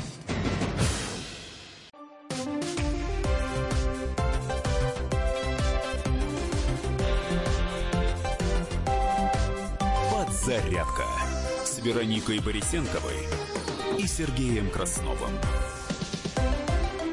10 часов 17 минут, друзья, по традиции в это время между двух выпусков новостей мы рассказываем, э, что происходит на новостных лентах и, соответственно, в мире. Давайте взглянем. На минуту. В Финляндии в продажу поступило пиво в честь встречи Путина и Трампа. Напомню, она состоится 16 июля. Ну, а теперь немножко подробностей э, о том, что на предприятии Сургутнефтегаза из-за взрыва все-таки пострадали 7 человек, как ты и сообщала. Mm-hmm. Данные уточнились. В МЧС говорили, что причин проводить поисково-спасательные работы на станции компании в Ханты-Мансийске нет. В региональном департаменте здравоохранения сообщили о семерых пострадавших. Будем продолжать следить за развитием событий. Глава Объединенных сил Украины раскрыл план возвращения Донбасса. А а Порошенко заявил о написанной черным по белому позиции Трампа по Крыму. У страховой компании «Диамант» отозвали сегодня лицензию. А, средства массовой информации узнали о запасном борте Трампа в Таллин во время встречи с Путиным. А, нефть сегодня дешевеет, нефть бренд, а стоимость WTI, наоборот, растет. А в Донбассе спасатели нашли тело пропавшего туриста из Москвы. Эти и другие новости в подробностях вы всегда сможете прочесть на нашем сайте kp.ru ближайший выпуск новостей через 11,5 минут. Давайте обсудим. Продолжаем, э, вернемся, вернее, к обсуждению темы, которую затронули в начале этого часа, о компьютерной игре, которая основана на трагической истории подводной лодки «Курск». Она возмутила многих блогеров в сети. Они посчитали неуместным попытку авторов игры использовать сюжет затонувшей э, субмарины. И мы спросили у вас, а как вы думаете, как стоит нам реагировать? Обращать внимание, что появляются вот такие игры, в том числе продаются на территории Российской Федерации? Э, если обращать внимание, то что делать? Да? И вот, что вы нам пишете WhatsApp и Viber 8967 200 ровно 97 9702. Попутно можете позвонить, если есть что высказать, 8 800 200 ровно 9702. А, помните Call of Duty 2? Там вообще в Шереметьево расстреливали людей. Да, я э, рассказал, собственно, про этот эпизод, который на территории Российской Федерации при продаже здесь был заблокирован. Главное, чтобы это было образовательно и интересно, а не попытка срубить денег на смертях и на истории. И э, еще сообщение от нашего слушателя из WhatsApp. По пропаганде России идет на э, низовой нише. Надо по-другому по-другому. Сейчас компьютерные игры занимают большую нишу, чем даже фильмы. Вот и пропаганда в топе на Западе там. Или именно на административном уровне запретить вообще всю продукцию компании-разработчика на территории Российской Федерации. Напомню, что это польские разработчики, которые разрабатывают давно игры. Игру пусть наши придумают, как правильно, да, как правильно поиграть в, внутри еще состоящих башен-близнецов. Вот так я переиначу это сообщение. А, это, кстати, из-за границы пришло mm-hmm. сообщение, не, не российский номер mm-hmm. телефона. Как реагировать? Да как на вражеские игры. Поляки давно уже к ним переметнулись, считает Константин. Виктор пишет, что никак реагировать не нужно, потому что с Курском много проблем, может быть, всплывет скандал против России и делать игры самим. Хотя с деградацией в стране сомневаюсь, что это возможно. Не думаю, думаю, что стоит уподобляться тем, кто пляшет на костях за долю малую, а запрет только рекламу сделает, запретный плод сладок. Думаю, что лучшая реакция это игнор. Юрий а, из Крыма, из Керчи нам написал. Есть звонок 8 800 200 ровно 9702. Галина дозвонилась. Галина, здравствуйте.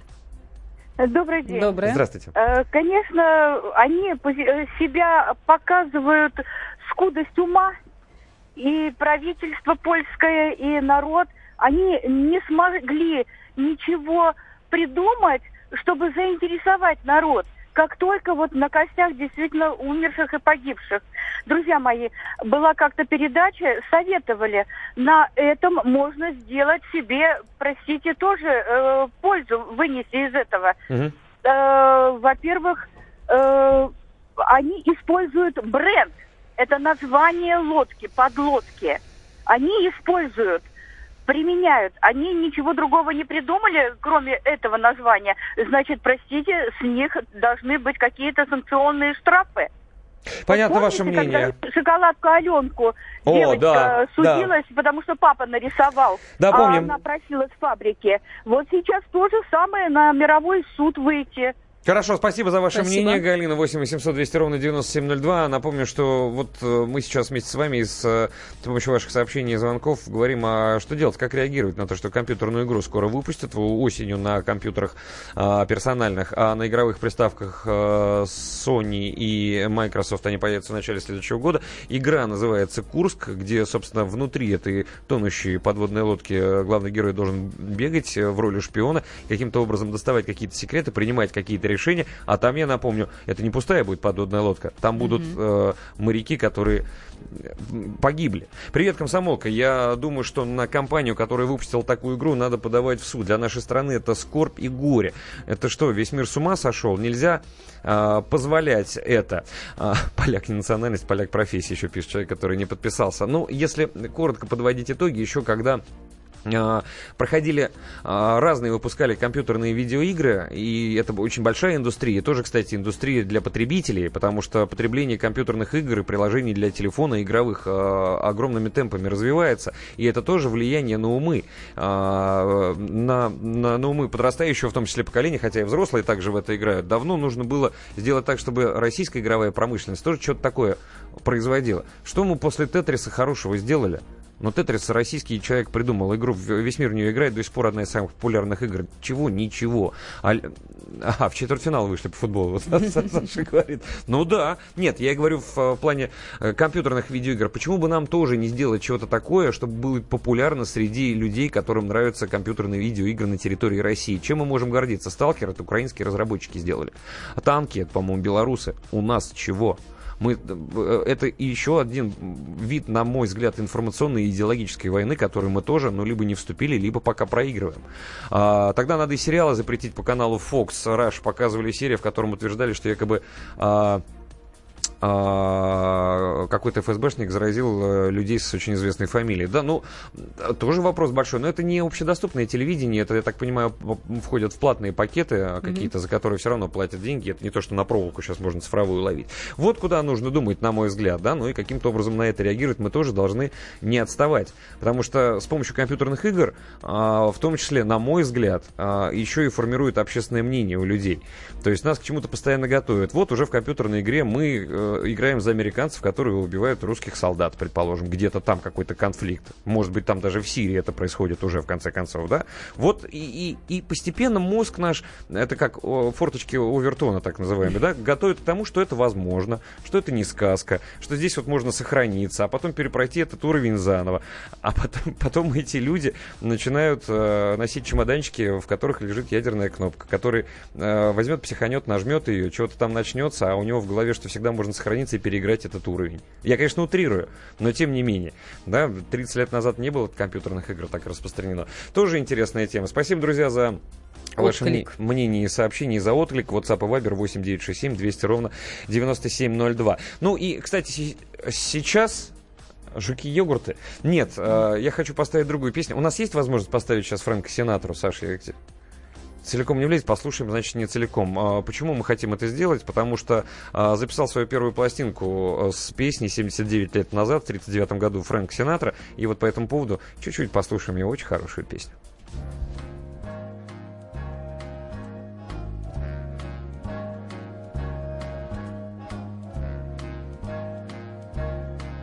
I have got you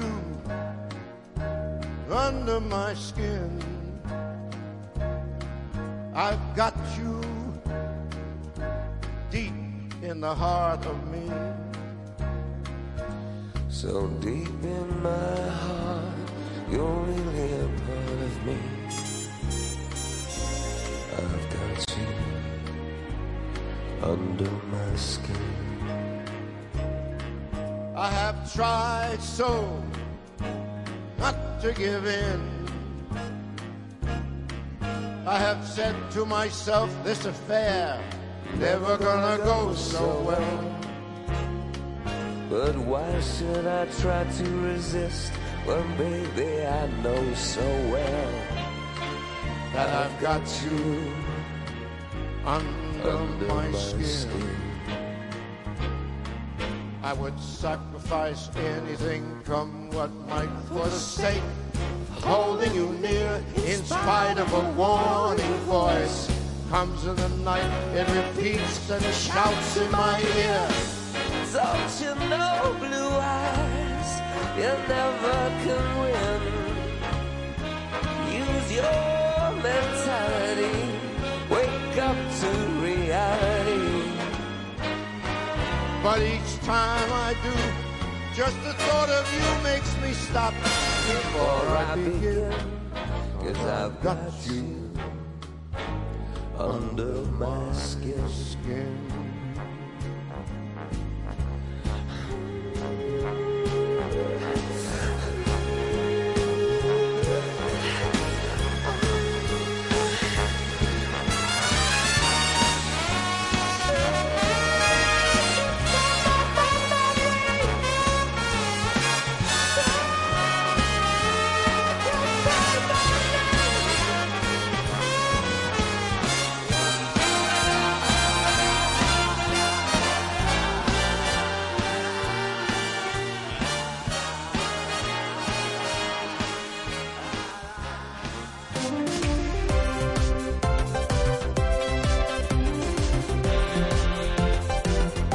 Подзарядка с Вероникой Борисенковой и Сергеем Красновым. Радио «Комсомольская правда». Более сотни городов вещания и многомиллионная аудитория. Хабаровск 88 и 3 FM. Челябинск 95 и 3 FM. Барнаул 106 и 8 FM. Москва 97 и 2 FM. Слушаем всей страной.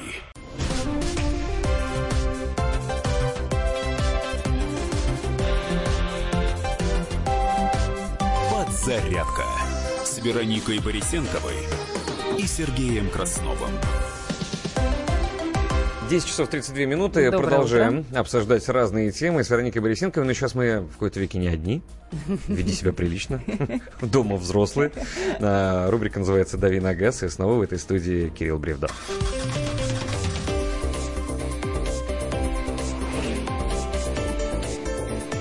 «Дави на газ». Кирилл, еще раз здравствуй. Доброе утро. Вот эта новость. Машина моего детства, которые браздили на улицы наших городов в 80-е, а то и раньше, но и попозже их тоже было достаточно много. А, так называемая буханка от УАЗа. И тут УАЗ сообщает, что начал производство юбилейной версии буханки. Она что, до сих пор еще производится, вот этот вот автомобиль? Как ни странно, да. А В этом году исполняется 60 лет с тех пор, как появилась первая буханка. УАЗ 450 в 58 году Ого. был представлен. А, И с тех пор машина выпускается. Ну, нынешний УАЗ э, буханка называется по-другому.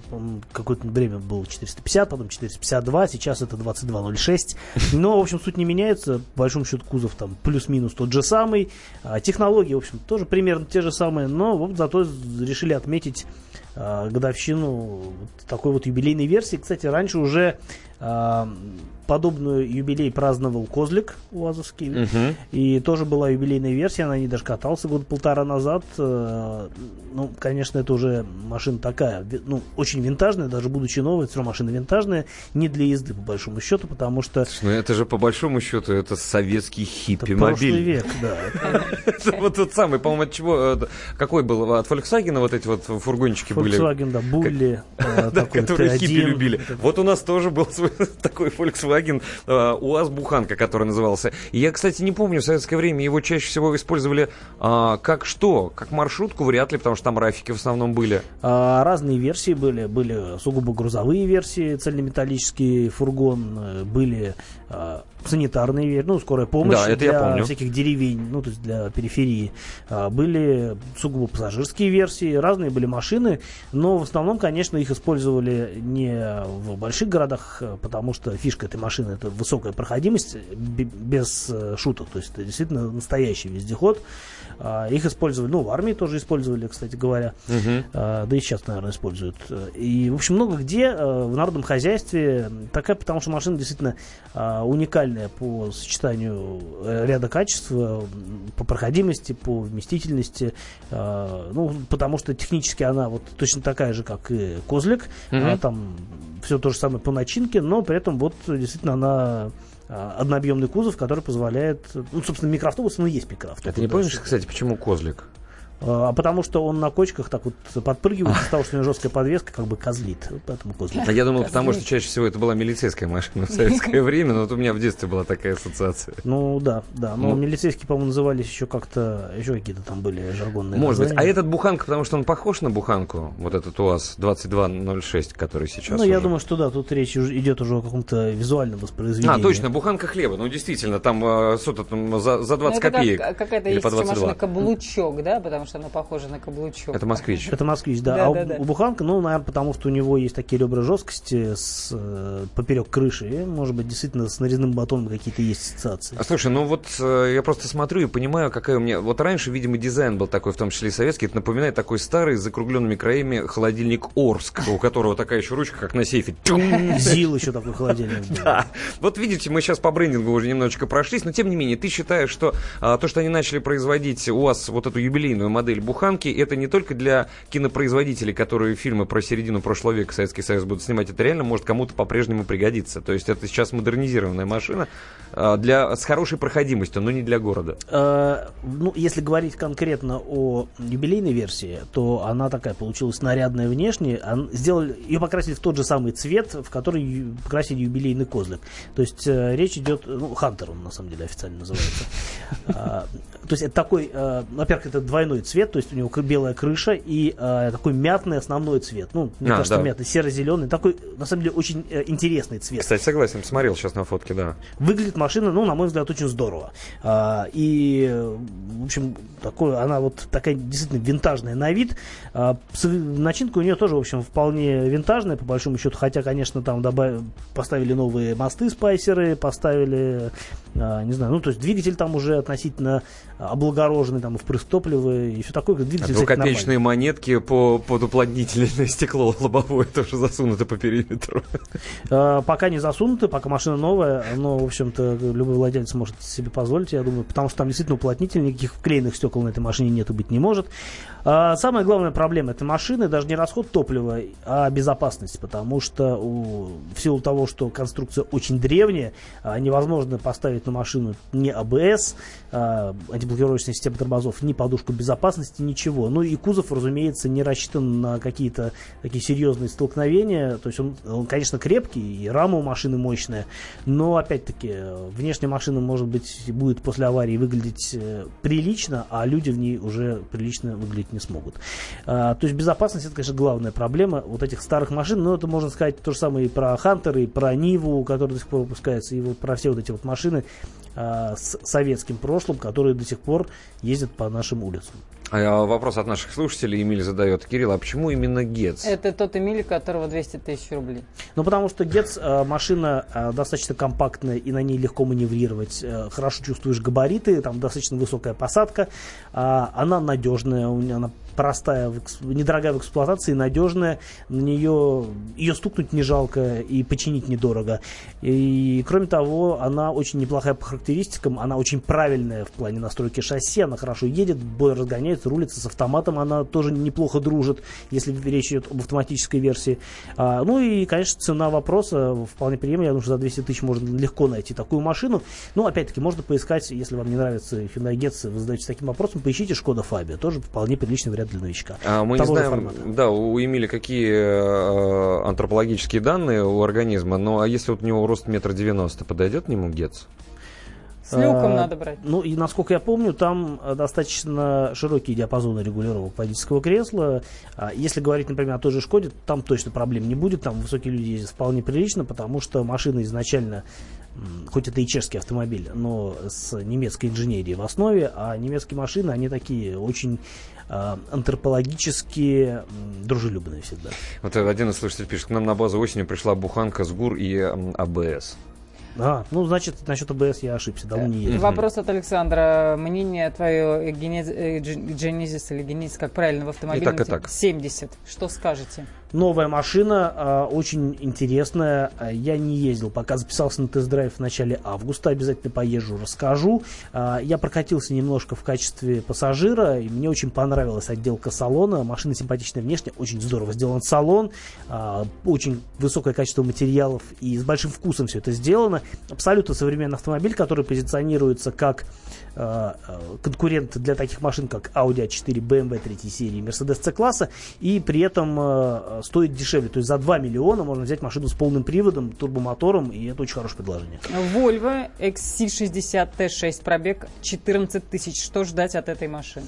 Ну, большого дорожного налога ждать, потому что если это машина нынешнего поколения, то 320 сил, а если это предыдущего поколения, то 306. В любом случае это очень дорого. Порядка 50 тысяч в год придется платить только дорожный налог. Да, еще есть один да, вопрос. Да, да, да. да. Что давай. вы порекомендуете для семейного автомобиля, но максимум, что у нас есть, 3,5 миллиона рублей? За 3,5 миллиона рублей можно много что купить. Э, если вы хотите семейный автомобиль и речь идет о новой машине, я очень люблю советовать Kia Sorento Prime э, с дизельным мотором и семиместным салоном, потому что это очень хорошая очень оптимальное сочетание по цене и качеству и по возможностям. Автомобиль без, практически без недостатков, с хорошими условиями гарантии и в целом очень приятный в ощущениях. Ну, тут еще один вопрос, правда, такой Быстро задавай. Ford Focus дергается на скорости 120 км в час. Менял катушку зажигания, но все равно машина продолжает дергаться. Не знаю, сможет ли Искать Кирилл... плавающие да. неисправности очень неприятно. Надо искать, пока не найдете. Спасибо большое. Кирилл Бревдо, автообозреватель «Комсомольской правды». Сегодня слушайте его программу «Дави на газ» 20 часов 5 минут, большую и часовую. Это будет интересно. Ну, а мы сейчас напоследок послушаем песню очень драйвовую. It's My Life, Bon Jovi.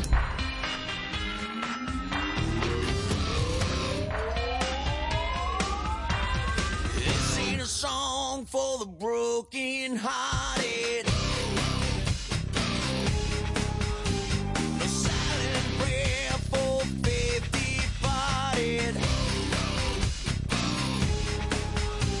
I ain't gonna be just a face in the crowd. You're gonna hear my voice when I shout it out loud. It's my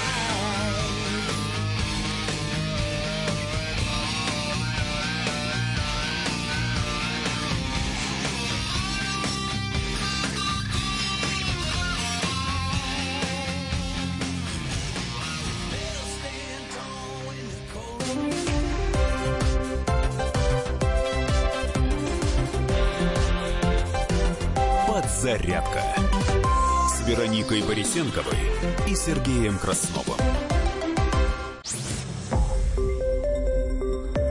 Радио «Комсомольская правда». Более сотни городов вещания и многомиллионная аудитория. Барнаул 106 и 8 FM. Эм. Новосибирск 98 и 3 FM. Эм. Абакан 105 и 3 FM. Эм. Москва 97 и 2 FM. Слушаем всей страной.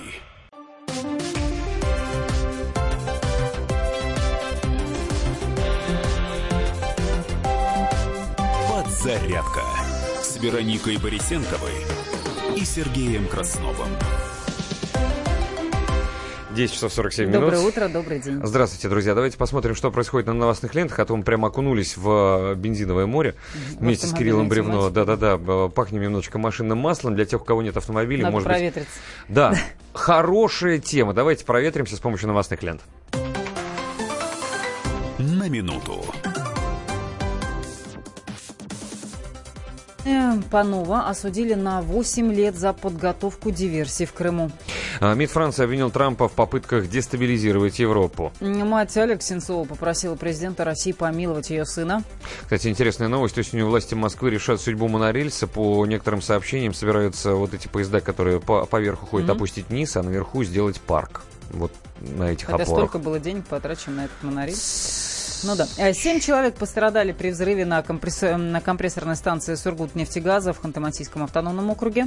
А, Россельхознадзор ограничил поставки в страны ЕАЭС с четырех предприятий Российской Федерации. Россия приблизилась к топ-10 стран по объему ВВП.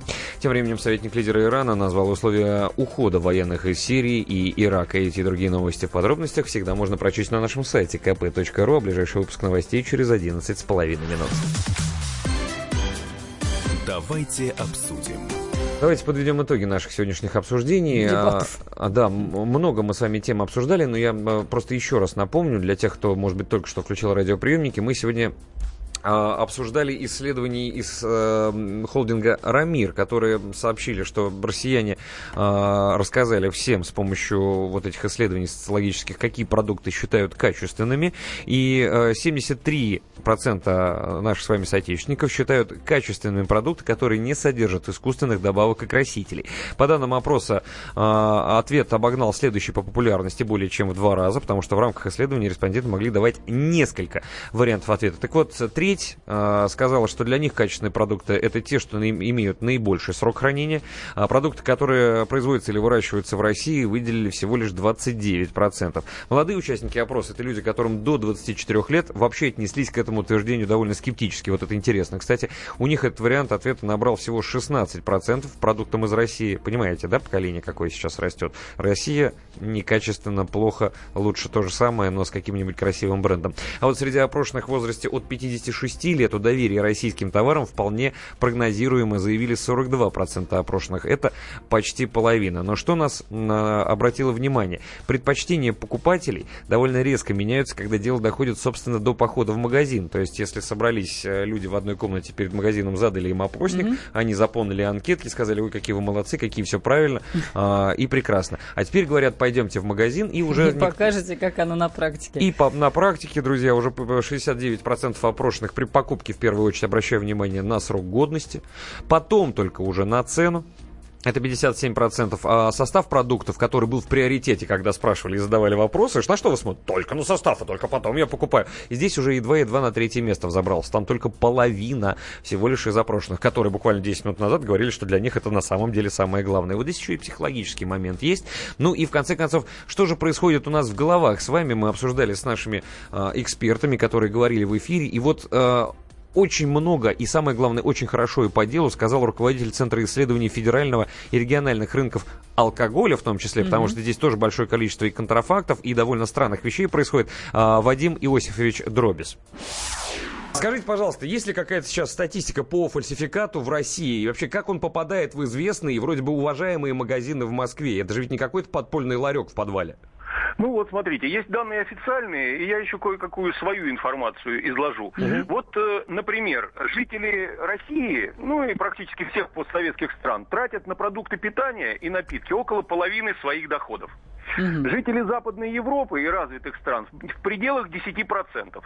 На самом деле, вот если в Германии вы были или где-то в странах Западной Европы, вы видели, что цены на продукты практически такие же, как в России, но зарплаты в несколько раз выше. Так.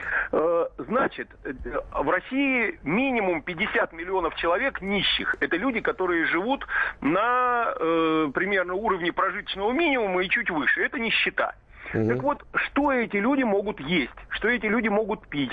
У них э, зарплаты там 12-15 тысяч рублей. Никогда этот человек не купит себе хороший продукт питания, никогда он не купит себе хороший, качественный, безопасный алкоголь. Поэтому вот эта группа населения формирует рынок нелегально, суррогатно фальсифицированной продукции. В продуктах питания аналогично. Но что делается? Ведь в свое время были ГОСТы. Не зря от ГОСТов отступили. Для чего?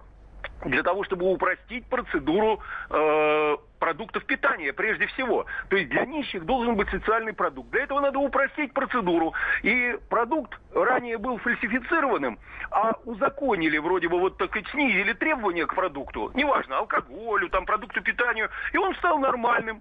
Он не стал фальсифицированным. Приведу пример с винными напитками в России. Так. Э, э, да, давайте лучше так сначала. Вот Роскачество у нас проверяет качество продуктов питания и напитков последние два года. Очень хорошая организация, молодцы. Правда, ответного, так сказать, вот какого-то хода никакого. Ну, вроде выявили фальсификат, а дальше-то что? Никто не знает. Они проверили около 100 продуктов питания разных. Среди алкоголя водку, игристые вина и вот недавно пиво. Если взять среднюю по всем продуктам питания проверенным, то примерно треть продукции отличная, треть хорошая, а треть фальсифицированная. Но это усредненная картина. То есть треть любого продукта питания в России э, близка к фальсификату или фальсификат. По алкоголю, ну, примерно в коньяке они выявили примерно так же. По игристым также. Идеальных продуктов два водка и сушки. Вот водка вся идеальна, и сушки все идеальны. Вообще нет претензий. Да. Так вот, э, Знаете Э, что, что Вадим такое- Иосифович, да, извините, да, я сейчас не, ненадолго вас прерву. Если мы, у нас будет небольшой перерыв, не страшно, мы потом а, продолжим с вами беседу. Но вот вы говорите, водка вся идеальная, а я Просто тут говорят, ее чаще всего я, подделывают. а, вот смотрите, м- мой, мой пример, да, я что-то, ну, примерно год назад, неважно, по каким-то надобностям купил себе бутылку водки. Хороший и дорогой, не По поскупился, правда. Ну, там, на, на компрессов, неважно. Я, знаете, я ее положил в холодильник, ну, просто хотел, да, а потом забыл ее там. Через неделю она вся была замерзшая. Водка не может нормально так себя вести. Ну, это не А, бывает. Вы знаете, ну я же не знаю, на самом деле вы же знаете, что в морозильной камере может быть разный режим. И вы сначала посмотрите, какой у вас там режим заморозки. А может быть, у вас там больше 40 градусов на самом деле. Это уж так сказать, вот частный случай. Больше 40 градусов а, в, в- А кто знает? А почему нет? А почему нет? в обычном холодильнике. Слушайте, ну да, в принципе, я могу быть вместо магазина. Подзарядка с Вероникой Борисенковой и Сергеем Красновым. Сегодня куплю градусник. Я когда Скажу, вы прослушали фрагмент разговора. Мы просто говорили с Вадимом Иосифовичем рано утром, поэтому э, такой Решили повторить. по- Это был интересный разговор. Это был, интересный разговор, может быть, Полную версию этого интервью да, читайте на специальном субботнем приложении к газете «Комсомольская правда» Краснов и его беседы. А, 10 часов 54 минуты. Время попрощаться, пожелать вам отличных и прекрасных выходных, друзья. Неважно, куда вы отправляетесь, на дачу или даже на работе проведем. Мы хотим, чтобы все На прошло море легко. на 2-3 дня. И с улыбкой, да. Если, если вы нас уже на, от- в отпуске где-то на море слушаете, тоже хорошее вам настроение. И по этому поводу песня Би-2 «Место под солнцем», которые у нас в том числе отвоевали Михаил Антонов и Мария Баченина. На следующей неделе с 7 до 11 их программа. Главное, вовремя ждите. А мы, кстати, в отпуск тоже уходим с Вероникой-то. Мы теперь только в августе с вами услышимся. Вот это да, вот это поворот. Вот это поворот. 6 числа. Поскучайте по нам. До свидания.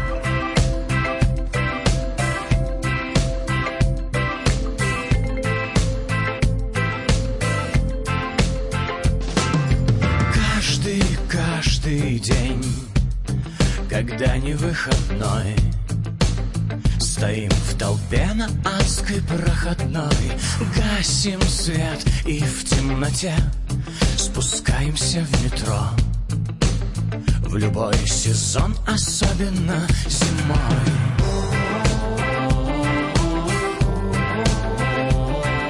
Содраны в давке локти, мы горим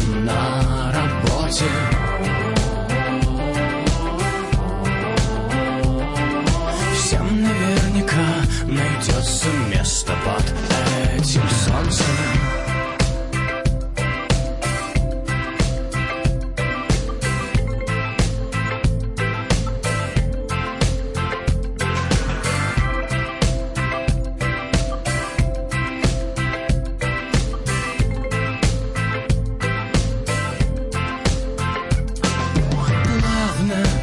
Без суеты В утренних лучах Летит над городом косяк пернатых. В их рядах могли быть мы Натащим на плечах.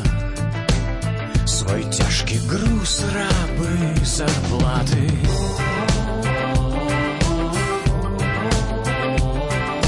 Содранный в давке локти Мы горим на работе